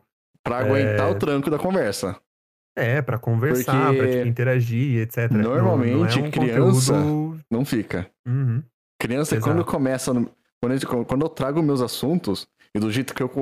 De uma forma tão. Eu sempre trago de uma forma mais. É, num diálogo, numa discursiva, o mais possível é, acessível. Uhum. O mais acessível possível. O mais didático possível. E quando tem um termo que é muito técnico, não tem outra coisa, eu falo o termo e explico o termo. Então aqui é um assunto que não é todo adolescente de 15, 14 anos que vai querer assistir. Uhum. Tanto que a maioria dos meus viewers que de Fortnite ou Valorant de 15, 14 anos, 16, não assistem o, o Saka Talks. A maioria das pessoas que ficam é 18 e 20 e, e pra cima. E bota pra cima nisso. Sim. Né? Bota pra cima nisso. Então o que eu queria dizer com tudo de, de falar que é muito velho? É porque quando a gente tem, chega a um certo ponto de idade, não tô falando só pela idade, mas um certo número Sim, de experiências, a gente uhum. cria, a gente cria um, vamos dizer assim, um banco de dados uhum. de, comport, de comportamento. Então, quando a gente vê uma pessoa tóxica com aquele comportamento, e a gente vê um comportamento semelhante em outra pessoa, a gente já fica atento. A associação, a associação, é, a associação é instantânea. Ela, ela é inevitável. Sim, é instantânea. Então, por isso que quando a gente tá em live, tá com algumas pessoas, tá com. E com o novo. E o Vir novo faz um negócio que é muito. Às vezes o cara nunca fez nada. O cara é um cara de boa, mas ele faz um negócio que é muito parecido com aquele cara que foi tóxico, que foi stalker, que foi louco da cabeça. De chegar uhum. e invadir a, o, o, o, a sua casa, a sua, a sua privacidade, Sim. o seu conforto. Quando a gente vê um, um, um pequeno, uma pequena semelhança, mano, a gente já fica tenso. É um que mecanismo que é de defesa que é ativado instantaneamente. Instantaneamente. Não tem como, entendeu? É, é um mecanismo que a gente acaba desenvolvendo. Então, e aí, assim, isso acaba hum. caindo muitas vezes nessas situações de chat que as pessoas falam: ah, cheguei lá, nem falei nada e a pessoa me baniu. Não, cara, é, às vezes você não tem. Pode ter um background disso que você fez, que provavelmente a pessoa foi mais reativa a essa Olha, situação. Por entendeu? exemplo, por exemplo, uma coisa que acontece muito na minha live. Eu sou. Eu sou 100% é, como é que fala? Sem filtro, né? Eu sou é papo reto. Na lata. Na lata, Sim. direto. E eu, e eu tenho. E assim, eu tenho um pavio curto também, né? E eu, por, por ser assim, falar as coisas com muita sensibilidade, não é todo mundo que leva de boas. Não é. Não é de 90% não leva de boas. E, e sai fora ou fica xingando. Então, por uhum. exemplo, uma coisa, uma coisa constrangedora que aconteceu foi, foi chato e eu pedi desculpas. Foi pro amigo do Cesare, que ele colou na live logo depois que um cara tóxico tinha chegado na minha live. E eu tinha banido. Mano, eu bani o cara tóxico, chegou o, o amigo do Cesare e eu falei, porra, ele não fez outra conta, cara. Não é possível. Esse cara tóxico fez outra conta. Aí falou, caraca, mas não fiz nada, acabei de chegar a Cesare que me indicou. Eu falei, meu, mil desculpas, né? Que acabou de chegar um cara tóxico aqui. Tinha acabado de chegar o cara tóxico, mano. E o que acontece normalmente Você na minha live. Na hora errada, no lugar errado. No momento errado, é. E, e, o, que, o que acontece. O que eu falei que acontece normalmente é. Eu dou ban, o cara chega com uma conta secundária xingando. Ou finge uhum. que não vai acontecer nada, depois xinga. Ou quer trollar, eu quero dar alguma coisa errada de algum jeito, entendeu? Sim. Então, tipo, é, é, é um mecanismo de defesa. Eu não tenho paciência, é ban, eu não quero lidar porque eu não sou obrigado. Gente idiota, tá ligado? Eu só do ban. Pronto. Às vezes eu, eu, eu, tento lidar. Às vezes eu falo, mano, olha isso, cara, é meio estranho, né? Uhum. E é por isso que eu falei. Quando a gente vê esses comportamentos estranhos, eu, eu, eu, eu gosto de trazer os, exemplos, os piores exemplos que eu já presenciei, que foi, por exemplo, o caso da linguina, cara. Uhum. O cara foi na casa dela, invadiu a casa dela. Entendeu? Sim. Invadiu a privacidade é extremo, dela. É o extremo da distorção da intimidade. A pessoa distorceu uma realidade para ela, que construiu uma intimidade, construiu um, um, relacionamento que não existia de repente entre elas. Isso, isso, é, isso é bizarro. Pelo menos o ban da Twitch reduz suas contas secundárias por conta do ban de IP, é verdade. Não é definitivo, mas diminui, uhum. diminui. Isso tem razão. Sim. Tanto que, é, tanto que, tipo, quando eu dou um ban no cara, agora, assim, nesse momento, depois dessa atualização do ban por IP, eu dou ban no cara, dificilmente ele volta. Que o Sem falou aqui, ó. Mano, eu tô aprendendo a não jogar nem criança, cara. Cara, é que. Uhum. Esse, é um, esse é um treino, né? Porque a gente acaba tendo sempre essa. Essa concepção de pai e mãe que achar que criança vai. Nasce, nasce com tudo formado, né? Mas é um e treino. vai um pouco na linha do último Sacatal que a gente comentou. É, quando você tem uma, uma. Não é bem uma plenitude, né? Mas um conhecimento mais amplo de determinadas situações e ambientes e, e etc., você acaba reconhecendo melhor o que você precisa ter de expectativa para, de repente, aquela faixa etária. Então foi muito do que a gente falou no último Sacatal. Foi, exatamente. É, cara, é, você não vai, de repente, interagir com uma pessoa de 8 anos, 9 anos, da mesma forma que você vai interagir com alguém de 18, 19. Entendeu? Da mesma então, forma, você vai interagir da mesma forma com alguém de 30 anos. Exato. Então, é, o, isso que o, que o Fils falou é, é, super importante porque na Twitch é muito difícil da gente saber isso. No chat da Twitch é muito difícil da gente fazer esse tipo de, de separação, porque a gente não sabe. A pessoa pode estar tá falando aqui e tem 8 anos. Se uma pessoa pode estar tá falando e tem 40. Que foi o que aconteceu na então, live da pizza, né? Exato. Exato. E aí que tá. E aí eu, eu, eu até che... eu, eu, segurei para não mencionar esse caso, mas chamaremos não, de, de Baiacu. É, chamaremos de Baiacu. A, a situação foi: é, o Baiacu meio que ganhou um espaço que a gente não tinha muita noção de como controlar e a gente não julgou, entendeu? A gente deu o espaço. E é o que a gente costuma fazer, e eu, eu imagino que é, é, o que um streamer costuma fazer, que é dar o espaço. Você tá aqui justamente para fazer essa troca entre quem tá te assistindo e o que você está produzindo. Só que não tem como. Esse mecanismo de associação, ele é inevitável. Então, se a pessoa chegou, tem 8 anos ou 40, é, eh, se ela tiver uma atitude que ative o seu mecanismo, que já está acostumado com aquele tipo de atitude, é, provavelmente você vai tomar alguma ação com relação àquilo. Sim. Independente, de, de, defensiva. É, do julgamento. Exato. E, e, e, às vezes não é nem bem uma defensiva, né? Porque defensiva parece, nossa senhora, não quero ser a, a, a, afetado por nada. É realmente um mecanismo automático da live. É quase como uma, um combinado da live. Uhum. Esse tipo de atitude não é aceitável. Entendeu? Então não, não é defensiva, é tipo um combinado de quem tá aqui. Você chegou, você já falhou com o combinado, opa, já vou ter que te olhar com um pouquinho mais de atenção. Entendeu? É basicamente isso. Ó, que nem eu, sim, tem a questão do mais 18 que não funciona na Twitch. A pessoa só marca é maior ponto. Exatamente. O, o apontou um negócio sim. que é muito falho. Muito falho. E, inclusive, mano, é um negócio que na Twitch vai ter que ter, ainda mais no cenário sim. atual, um, uma fiscalização maior. Porque tipo o, o, que, o que tá Exato. acontecendo agora no Just Sharing da Twitch, cara, virou um OnlyFans. Uhum. Virou um OnlyFans. É. Uma é. coisa é comentário mais 18, uma coisa é conteúdo mais 18. E o que tá Sim. aparecendo, pra mim, que tipo, sempre tento fazer uma live family friendly, tá ligado? Não é nada, nada, nada cabível, cara. O Just Sim. Sharing virou uma pornografia explícita e nojenta na Twitch, velho.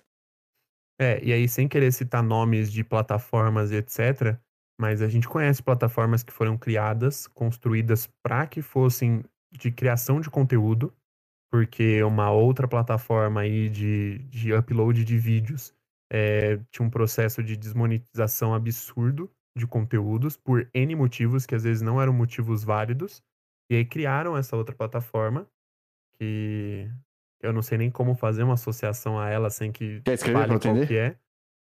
É é uma plataforma onde você paga uma inscrição no canal, basicamente, estilo o estilo Twitch, mas você tem acesso, de repente, conteúdos exclusivos dessa pessoa, tá. E se você for ver, vai se assemelha muito ao que você acabou de a plataforma que você acabou de falar, tá. Mas, eh, na verdade, ela é uma plataforma que começa com P, já coloco aí, pronto, mais fácil. Mas, eh, ela foi criada pra artistas, então ela é uma plataforma com plano pra artistas publicarem, tipo, conteúdo de Hum. arte, seja música, seja, eh, desenho, design, vídeos e etcétera. Ela tinha esse intuito, e aí Essa ela começou escrevi? a abrir imagem deixa eu ver, calma. Essa mesmo, Ah, tá. essa mesmo. É é a plataforma que todo mundo lá é tudo pai tá on nessa nessa plataforma aí. Uhum. To todo mundo chega lá e pai tá on. Mas é é isso. E e cara, abriu esse espaço que eu imagino que a Twitch está abrindo, e desandou. Então desandou por completo. Tanto que muita gente associa essa plataforma a conteúdos mais 18, o que não é verdade, Que não entendeu. é, porque isso aí dela era de artista, nunca foi. E Exato. realmente E essa que você comentou, essa que você comentou, que você é falou o feita pra nome, isso. é feita pra isso, ela Mas, também então foi criada com esse intuito, mas ela tem 0 filtro, diferente da da do Python aí, eh, Não, não, mas essa a tem 0 filtro, mas entendeu. é essa aí A a Python primeira ainda tinha alguns filtros. Mas essa primeira, ela não foi se eu não me engano, ela foi feita pro conteúdo mais 18 também, com esse intuito, pra ter esse setor.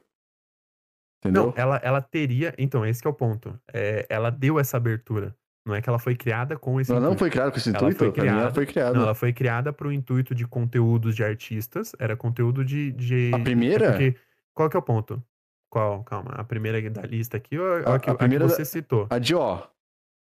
É, não, a Dior a Dior ela foi criada também com o intuito de de ser criação de Artista. conteúdo e etcétera. É, não, só que foi meio que assim, já iniciou desvirtuado, entendeu. O que eu tô Hum. comentando é, a a do a de P, né, que é a do Python que eu falei, eh, tem uma outra plataforma que é a vermelhinha que passa vídeos, que essa plataforma, ela desmonetizava muito, eh, artistas, por serem criações que muitas vezes a o os termos de uso não permitiam que esses conteúdos fossem monetizados, entendeu. E aí, essa do Python veio pra justamente abrir espaço à monetização, entendeu. De Então artistas. você iria é, você iria publicar conteúdos, publicar criações e etcétera, e você teria uma monetização garantida, entendeu. Uhum. Tanto que muita gente eu, assim, tenho grupos a capella que eu acompanho que tem, eh, conta no na na plataforma com P, eh, eu tenho, eh, bandas que eu acompanho que tem na plataforma com P, entendeu. Por quê? Porque por lá eles conseguem Python, monetizar coisas que Python. às vezes pela é, da do Python, que na plataforma vermelhinha de vídeos eles não conseguem. Por Uhum. serem muitas vezes cover, então a capela é praticamente cover. Então eles não podem se dar ao luxo de desmonetizar, por exemplo, um vídeo de quase 2.000.000 de visualizações, entendeu. Porque Uhum. foi um cover e de repente, por algum motivo, você entendeu. E e na do Sim, Python sim. não tem esse problema, porque a pessoa assinou, ela vai ter acesso àquele conteúdo, entendeu. É Então, mas basicamente aí isso. mas aí que eu falo, o o só ventiladores ali, e o Uhum. Python Sim.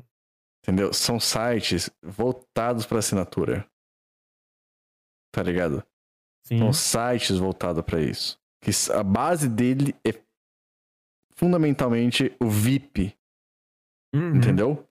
Para ter acesso tem até acesso gratuito na do Mas Python, esse é um é gosto. que a galera faz essa separação, entendeu. Mas vai muito do da pessoa que realmente criou a É, conta, isso não, é mas verdade. mas ainda assim é só uma amostra grátis, não é que aqui na Uhum. Twitch. Aqui na Twitch é fu é full free. É, aqui na aqui na Twitch ainda tem como você fazer live só pra sub. Sim, tem, Mas mas o o foco é não é tipo esse.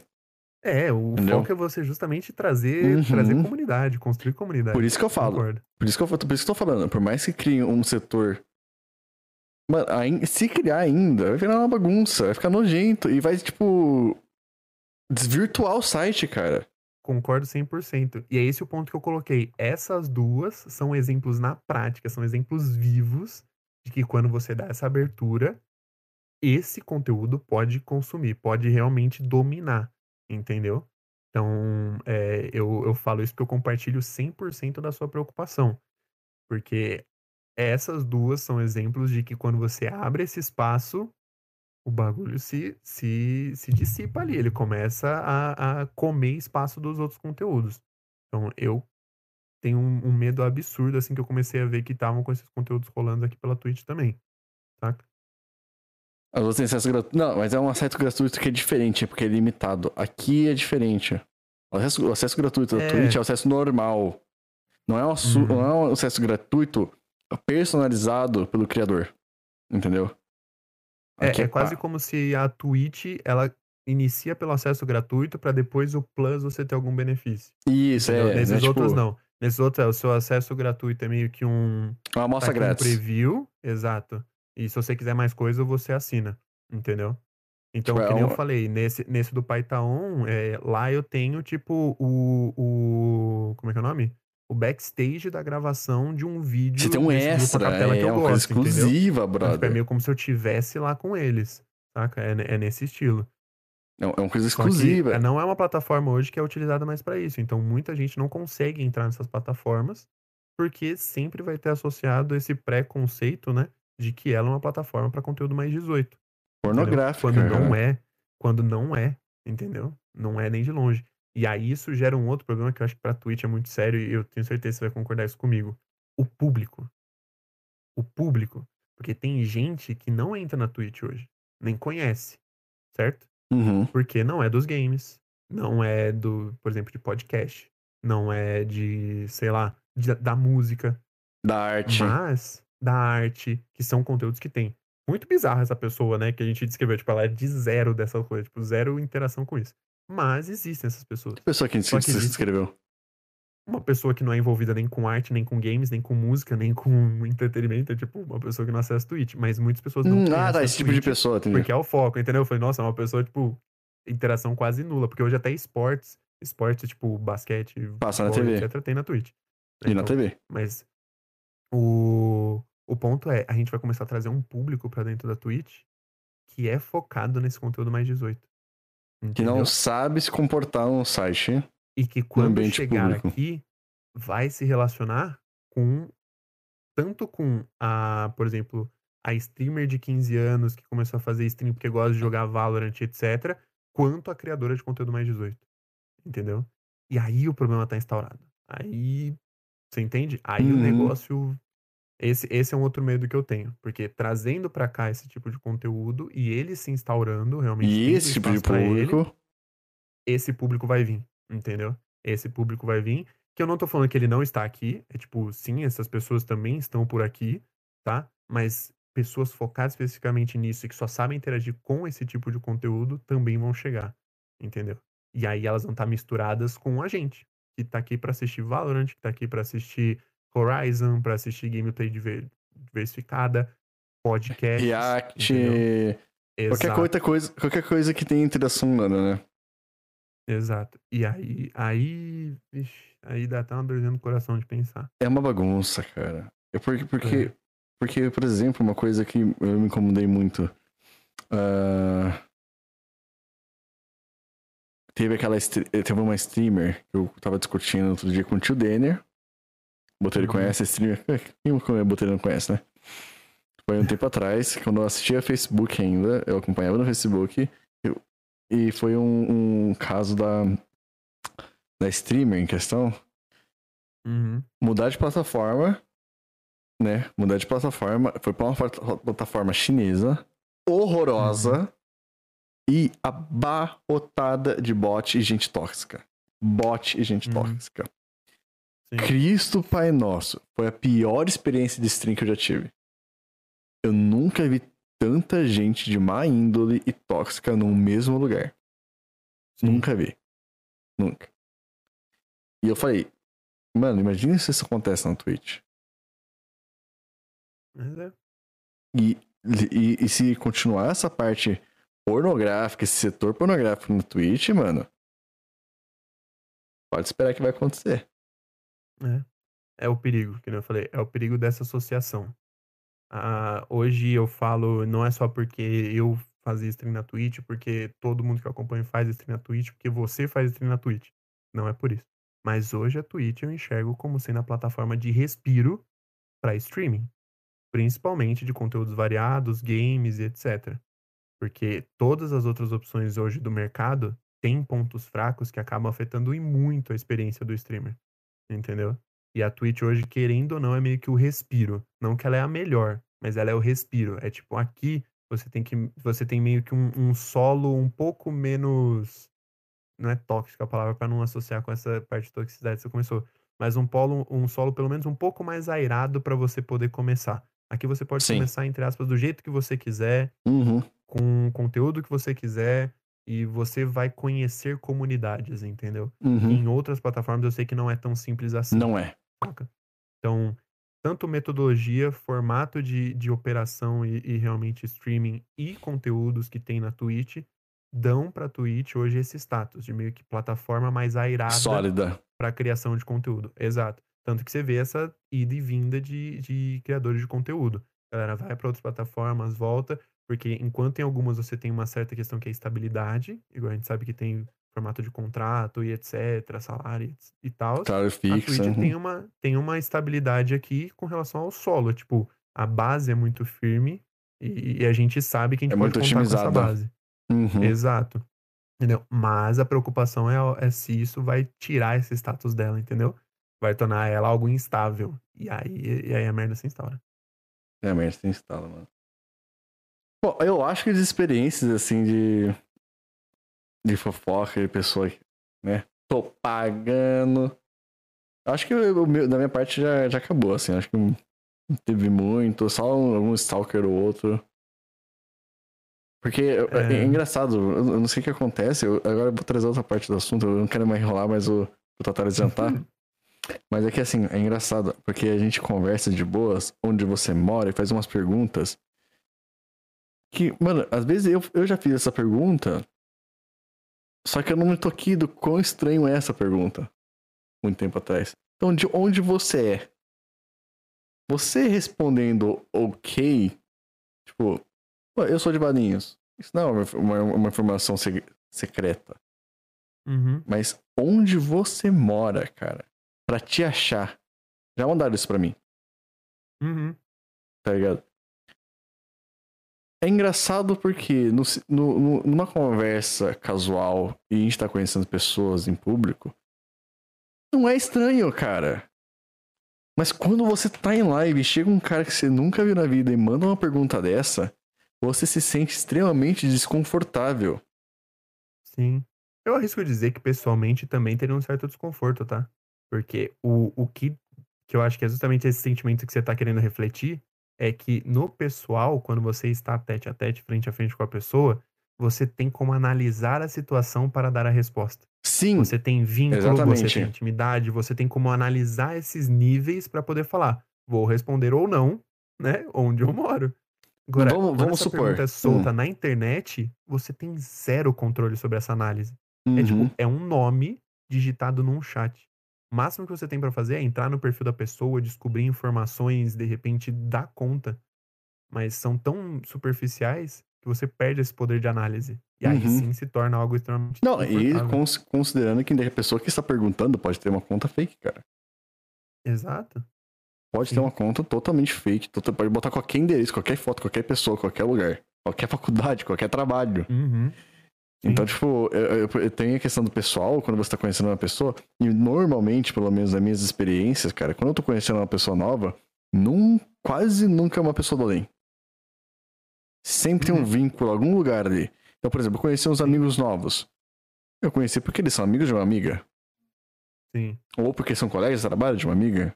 Ou porque são, uhum. foram, foram colegas de escola de uma amiga, colegas de faculdade de uma amiga.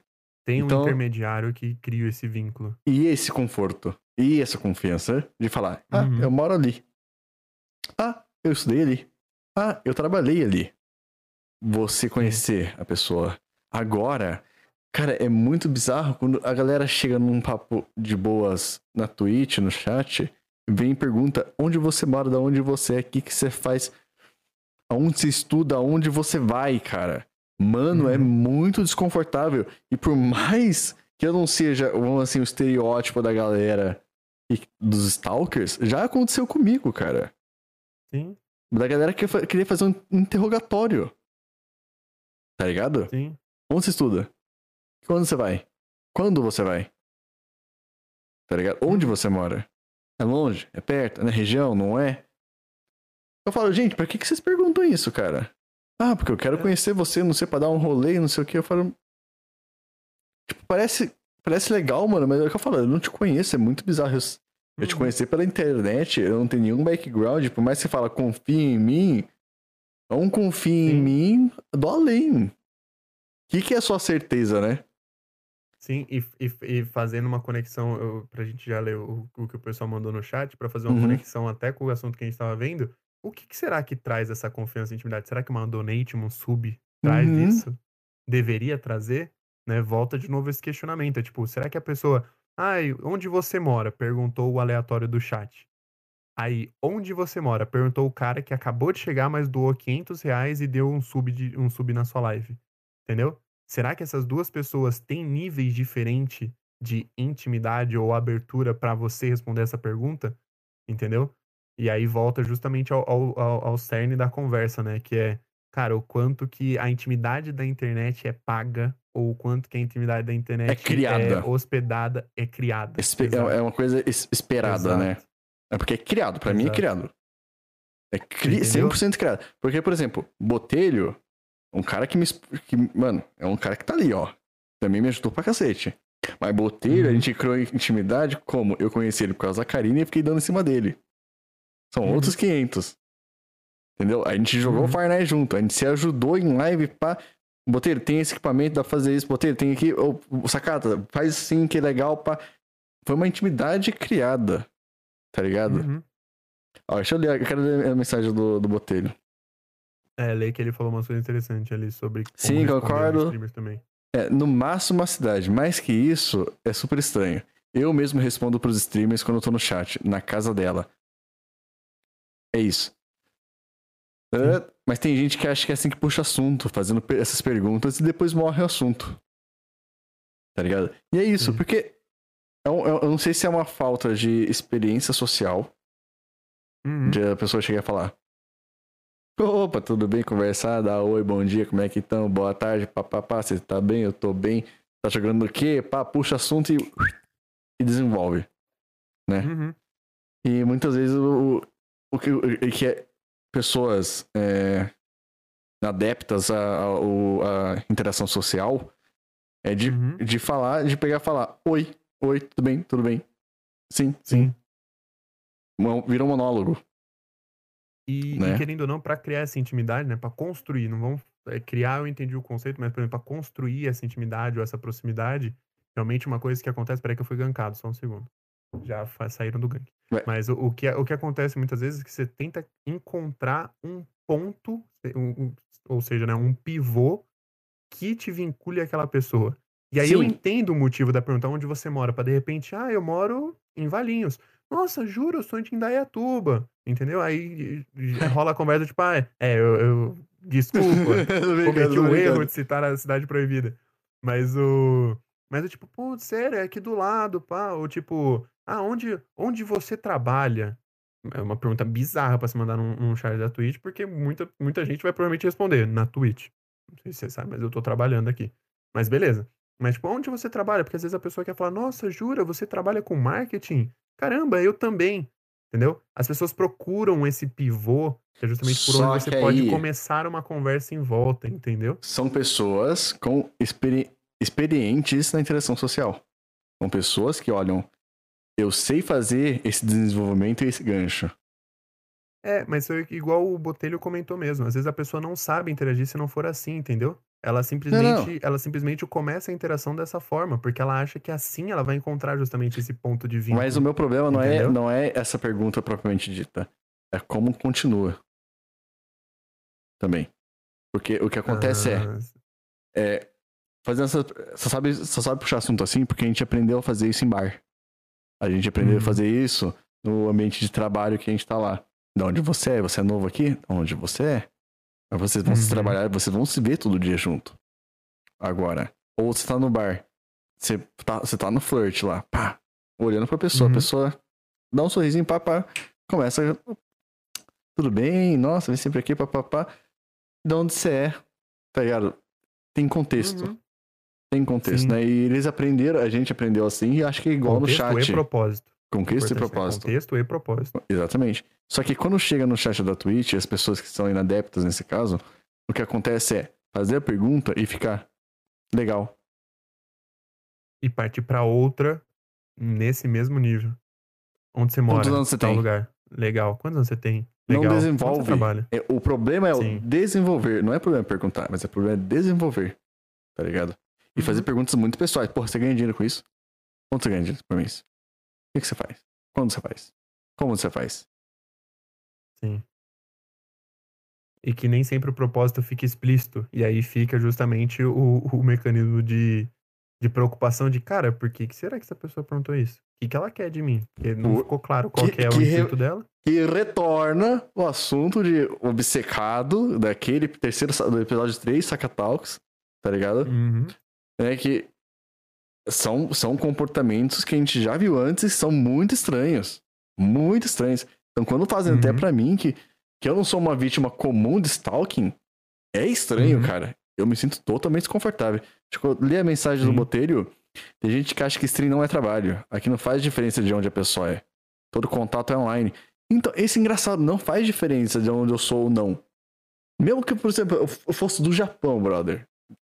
E o pessoal também é do Japão, o, o, o que tá vendo ali. Mesmo que fosse do Japão. É online, cara. Tá ligado? A interação é Sim. online. E se o fato de você não ser ou ser de uma- um lugar específico fosse um assunto relevante pra live, por exemplo, isso seria um negócio aí, ah, é um brasileiro fazendo live direto pro Japão. Então, tipo, o lugar onde você está, de repente, é algo interessante pra conversa, mas ele não é crucial. E aí fica, pô, você é do Japão? Que louco, como é que é fazer stream do, do Japão pro Brasil? Tem alguma coisa de internet? Bloqueio, de repente, de alguma coisa que do Oriente pro Ocidente eles não Público, permitem? o fuso horário Você diferente. entende? É uns negócios muito legais, assim, pro assunto. Mas se chegar numa live aleatória de uma pessoa e perguntar de onde você é, é, é zero relevante, entendeu? Que tipo de coisa você vai comentar em cima disso, saca? Por isso que, que realmente não faz sentido. E aí eu concordo com o Blotelho que, a não ser que seja uma discussão sobre encontro de subs ou algo assim, é uma informação zero relevante. Zero Vai acabar relevante. causando esse. Meu Deus, como ela chegou nessa pergunta? O que, que ela tá querendo dessa informação? O que, que ela vai fazer com essa informação, entendeu? É tipo zero. Deixa eu ver. Meu amigo, o Cesário falou, meu amigo, eu tô assim, de tanto tempo sem fazer social. Sim, você tá, você tá bloqueado socialmente? Com a interação social? Chega de perguntando se você gosta de comer vinagrete. É isso? Eu converso com- essa carta assim. Não, você nunca conversou comigo assim, cara. Você nunca conversou comigo assim. Inclusive, quando a gente se conheceu no Fortnite no Random, cara, a gente trocou uma ideia, cara, e foi uma conversa ok. Social, normal. Pá, trocamos uma ideia, acabou. Nunca, você nunca foi assim, cara. Nunca foi assim.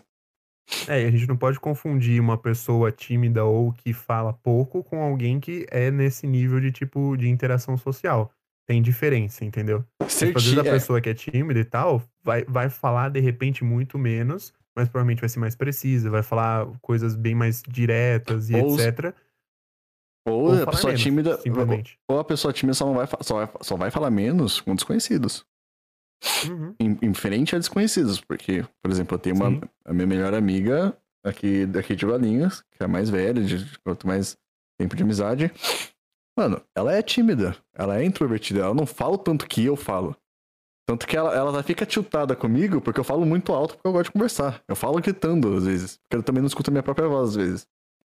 Uhum. Então, é, é, para ela é muito bizarro do, o jeito que eu converso e como a gente se dá muito bem. Mas porque a gente sabe respeitar o espaço do outro e tal. Mas quando ela, ela tá comigo, não tá com pessoas que ela tem que conhecer, ela conversa muito mais comigo do que com as pessoas que ela tem que conhecer. Entendeu? Abraço, Fernanda. Espero que você esteja ouvindo aí. E você é assim.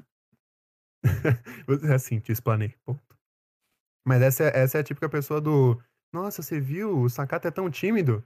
Aí quem é muito próximo dele fala: Ah, tá bom, sei que pensa. Entendeu? É, É, é, essa é, essa é. a típica pessoa do tipo, dá intimidade pra ela, a pessoa vai conversar. Às vezes é, é realmente o nível, o, o nível de intimidade que você precisa ter com ela pra ela te dar a abertura. Que vai muito em linha do que a gente começou a conversa. Tipo, em que nível de intimidade, ou o que eu preciso fazer pra atingir um determinado nível de intimidade com você para que você me dê uma certa abertura, entendeu? Existe isso, isso é, com, é algo que você compra, né? É algo é, É, é aí que a gente Você volta pro início da conversa. É algo que você Exato. compra, cara. Eu não consigo vender um negócio desse. Eu não consigo fingir É. intimidade, brother. e eu acho, Sacatinha, que isso é o que a gente precisava para justamente encaminhar para o que concluir, porque acho que é muito importante a gente também trazer um pouco da conclusão de, desse, dessa pergunta, né? Do tipo, cara, se compra intimidade, tipo, na Twitch existe essa abertura, ou esse espaço ou deveria ser, e aí, se tudo que a gente discutiu aqui não tiver respondido ainda, eu queria só colocar minha opinião aqui, que eu acho que é um assunto super sério pra Twitch, mas não. É tipo, não. Não compra, não. Não e não. É tipo, quando você está na Twitch ou em qualquer ambiente de criação de conteúdo e entretenimento, é, a sua doação é doação, é ajuda, certo? Né, o Apesar produto é produto, ponto. Produto é produto, serviço é serviço e a doação é doação. Então, entenda que, que quem está atrás da tela, assim como você não deve nada quem está atrás da tela, quem está atrás da tela não deve nada a você também, tá? é, o, a intimidade, o relacionamento que vocês constroem é algo muito offline, tá? Online dificilmente isso vai acontecer e online dificilmente isso vai ficar explícito. Então, Gostei muito da mensagem do Botelho. Não aconteceria jamais de construir ou criar essa intimidade. Gostei muito da mensagem do Botelho. Se compra, não. A intimidade, no caso. Mas passa uma falsa segurança de que se ele gasta dinheiro me ajudando, ele não vai me fazer mal. Cara, esse é o maior clickbait. Exato. O maior clickbait da Twitch. Do mundo das strings. A questão da falsa segurança de que ele não vai me fazer mal. E isso que eu trago de novo, linguina, perdão, Giovana, por estar te explanando. Mas aquele cara, o obcecado, é um cara, por exemplo, uhum. que é exatamente o, o exemplo do Botelho. O maluco. Maluco, sei lá, deve ter dado 5 mil reais, 6 mil reais no donate, monitor, periférico, não sei o que, não sei das quantas, iPad, ofereceu essas coisas. Gastou uhum. muito dinheiro para comprar linguina. Uhum. Só que uhum. depois ele, ele, começou a ter umas, uns comportamentos absurdamente psico, psicopatas, cara. De chegar e invadir uhum. a casa dela, invadir o local dela, forçar uma amizade, forçar a intimidade tudo querer uhum. forçar tudo, querer forçar tudo, querer estar 100% da vida dela, controlar a vida dela, cara. Sim. Tá ligado? É, e que é, é um pouco daquela pergunta que eu te fiz. Um cara chegou no seu chat aleatório e perguntou onde você mora. Outro cara chegou no seu chat ao mesmo tempo, te doou 500 reais e te deu sub. Você responde essa pergunta para esse cara também? E é essa falsa sensação de segurança, realmente. A gente não pode, não pode ser de forma alguma enganados ou cair na armadilha. E é muito Aí, difícil de não cair. Até concluir, como o Tatares falou, eu não respondo a pergunta. Se eu respondo é a cidade no máximo, acabou. Os dois. Uhum. Porque a, a, uma coisa que eu, que, eu, que eu gosto muito é da minha privacidade. Tanto que a minha vida Sim. é muito fechada. Que foi? Que vai estar rindo? Sim. O golpe tá aí, golpe cai quem tá quer. Aí, cai quem é quer. Exatamente, o golpe tá aí, cai quem quer. Mas é que eu falo, eu não, eu, eu, eu não dou a abertura para ninguém de conhecer minha vida, cara. É muito uhum. difícil. Eu, eu falo coisas momentâneas, tá ligado? Uhum. Momentâneas eu falo. Tá ligado? Por exemplo, ah, morreu minha cachorra. Putz, sujei meu nome. Putz, aconteceu outra coisa. Moment... Mas, nossa, é difícil ficar falando as coisas. Uhum. Então, meu, pode pagar a conta que quiser, não vou falar porra nenhuma. Pode oferecer o quanto quiser. Não, não falo. E uma mensagem importante de que cada streamer é diferente dos outros streamers.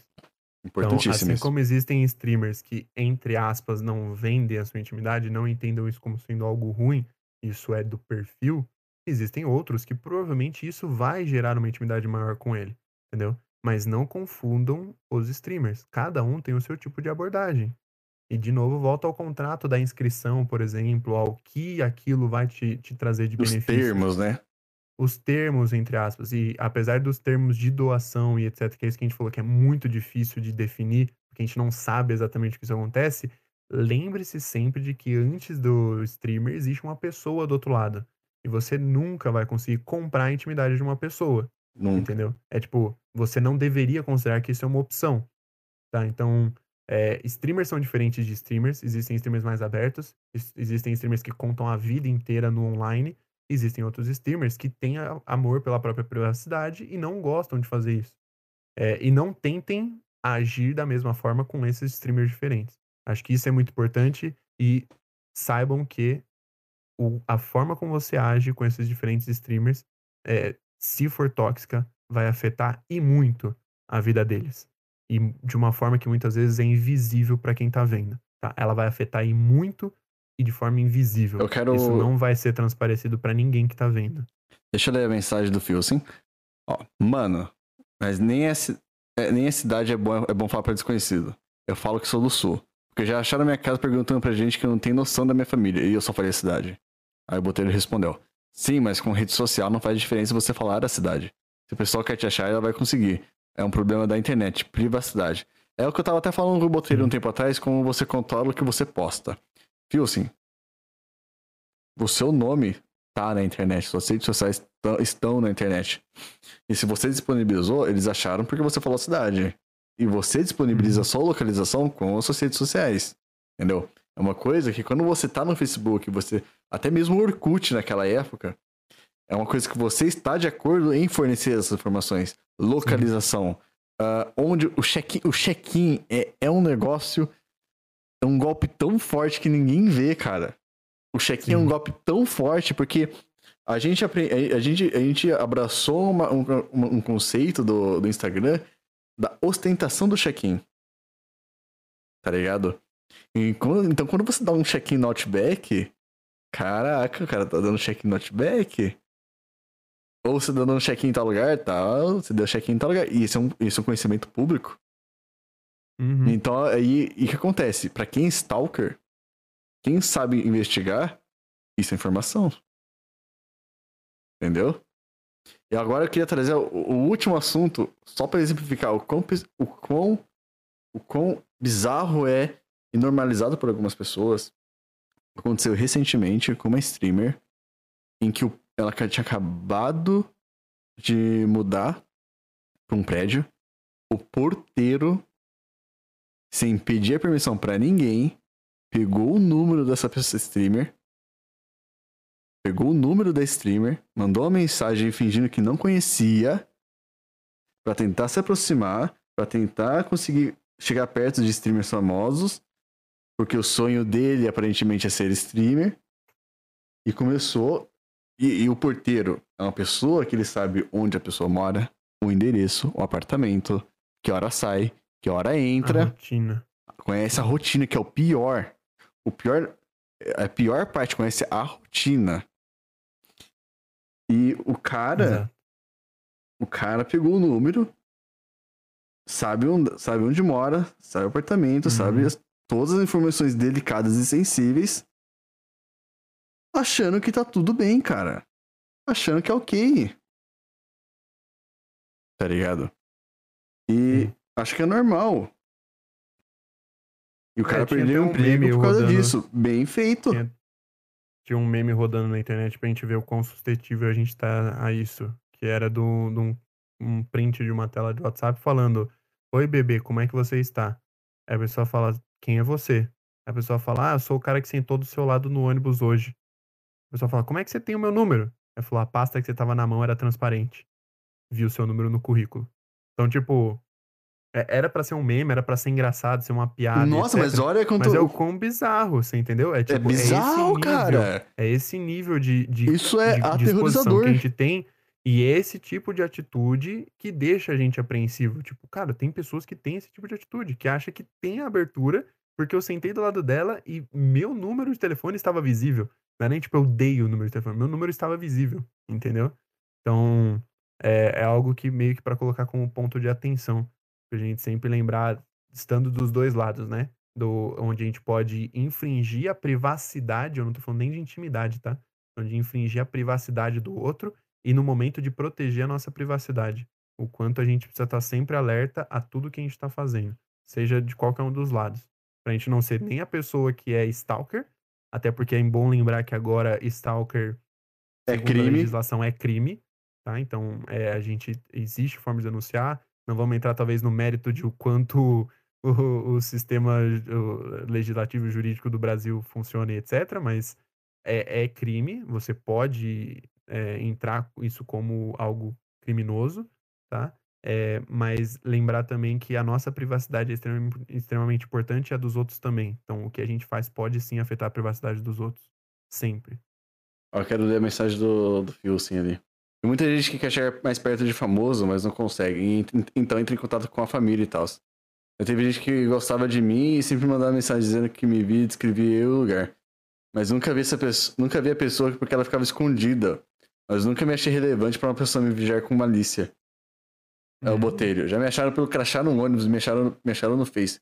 Eu, por exemplo, já achei uma pessoa só pela carteirinha do, de estudante.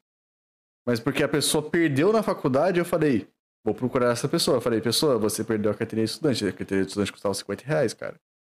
Sim. Aí eu falei, é... brother, eu falei, você perdeu aqui, ó. Eu vou deixar em tal lugar na faculdade, você pega, beleza? Eu sou, beleza, é nóis, obrigado. É isso. É, mas é de, de coisas assim, tem umas coisas muito bizarras. Tusca, festa lá em Universitária em São Carlos. É, cara, o quanto a gente não achava de celular, carteira e, e etc. que a pessoa perdia na festa. Meu, você entrava no Facebook, no grupo da faculdade, qualquer lugar, você achava todo mundo para resolver o problema, entendeu? Só que é bizarro o quão aberto isso é. Mas, tipo, uhum. nesse caso, é, é até pra um. Por sorte da pessoa, talvez encontrou alguém de, de boa índole que foi para ajudar ela. Sim. Mas nesse sim. caso foi positivo, mas poderia ter sido extremamente negativo. O quão aberto e o quão explícito são os nossos Porque dados. Porque no, naquela carteirinha estudante tem informações, cara. Tem dados. Tem. Se eu não me tá engano, tá a, minha tinha, a, minha tinha, uma RG, se eu não me engano. A minha carteirinha da, da faculdade. Tinha uma RG se bobear. Era muita informação. Uh, eu, tenho, eu tenho muita facilidade pra, pra, pra stalkear. Cara, sabe que engraçado, assim, eu falando um exemplo do, do Phil, assim, aconteceu uma coisa semelhante, foi... Uh, o, uma menina, eu era adolescente, muito novinho, pré-adolescente. Ela dizia que me via na escola. Ela, ela, me disse que me via na escola. E ela, tipo, ela saiu da escola para poder entrar em contato comigo e falou que, e falava que gostava de mim.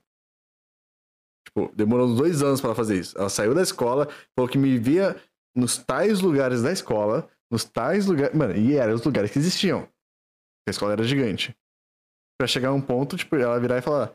Aí depois ela me achou no Orkut demorou muito pra, pra entrar em contato. E quando entrou, eu falei, porra, mas você esperou sair da escola, brother?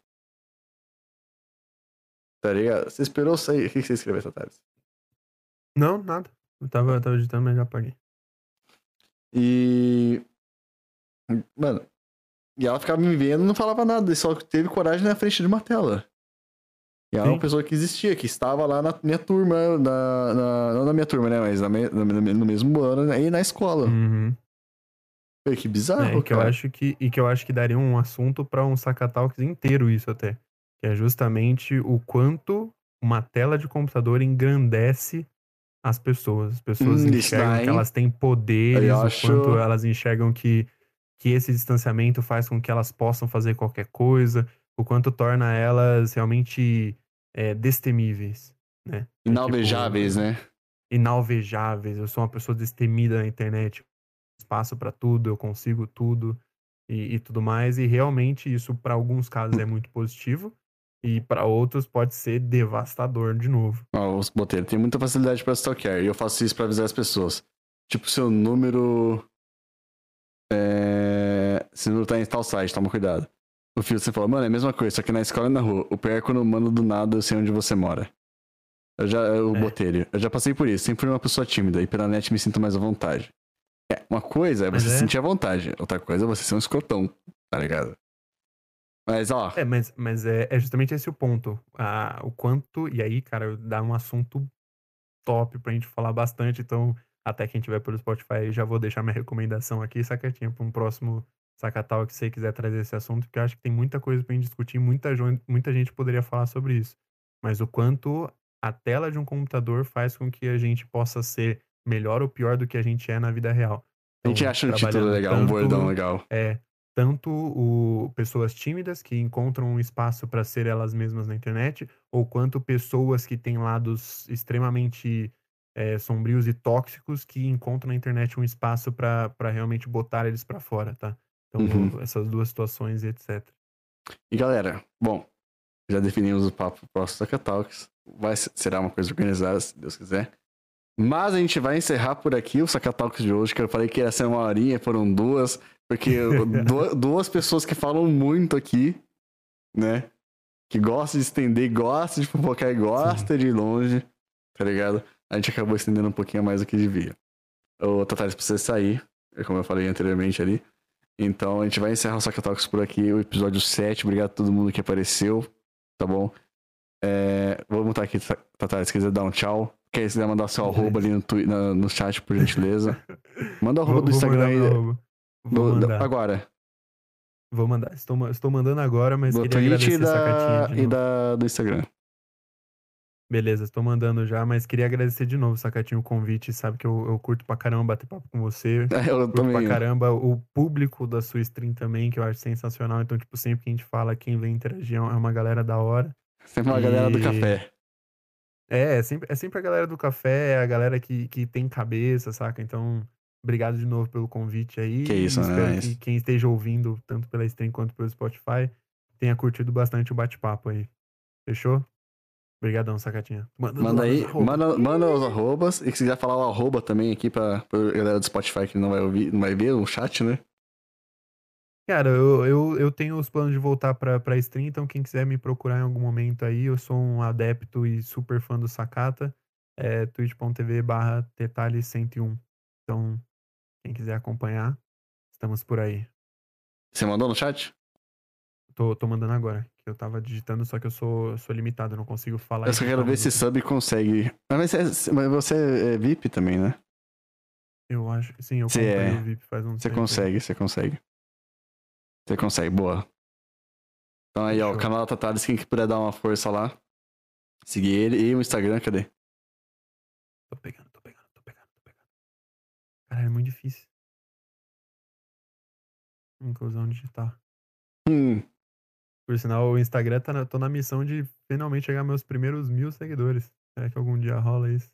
Ah, rola. Mandei aí. E aí tá Instagram aí, ó. É instagram.com barra talesroder. R-O-D-E-E-R. Tá bom? Deixa eu botar aqui, Thales, valeu. É nóis. Tchau, tchau.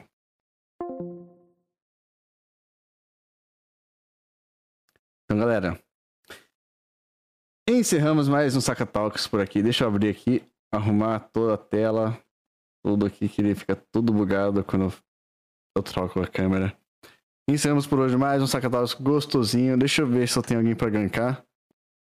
Deixa eu dar play aqui. Muito obrigado, todo mundo compareceu. Mano, o Saca Talks é sempre uma coisa muito gostosa. E Uis, mano, você chegou no final, cara. Boa noite, mano. A gente vai fechar a live já. Cesário, obrigado pela presença. Botelho, mano, você podia aparecer mais vezes, Botelho. Quem sabe até participar de um Saca Talks, cara. É, trazer esse assunto, mano. Porque é bom trazer exemplos, é, experiências próprias, experiências de pessoas que vocês conhecem tá ligado? Que faz esse, esse diferencial, vamos dizer assim, pro, pro. pra estender os assuntos, tá ligado? Ai, para, sou tímido. Mano, a gente conversa, a gente conversa, Botelho.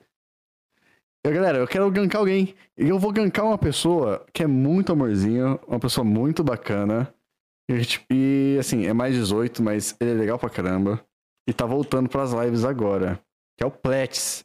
Então, galera, manda amor pra ele lá. Muito amor. Obrigado, Cesário, Botelho, Tatales por participar. Obrigado, Luiz, por chegar no final, mas obrigado. Valeu, Fiu, sem participar do papo também. Quem mais apareceu hoje? Davin. Muito obrigado. Vocês tenham uma ótima noite, um ótimo final de semana, um feliz Dia das Mães, tá bom? E até a próxima. Muito obrigado. Tchau, tchau. É nóis.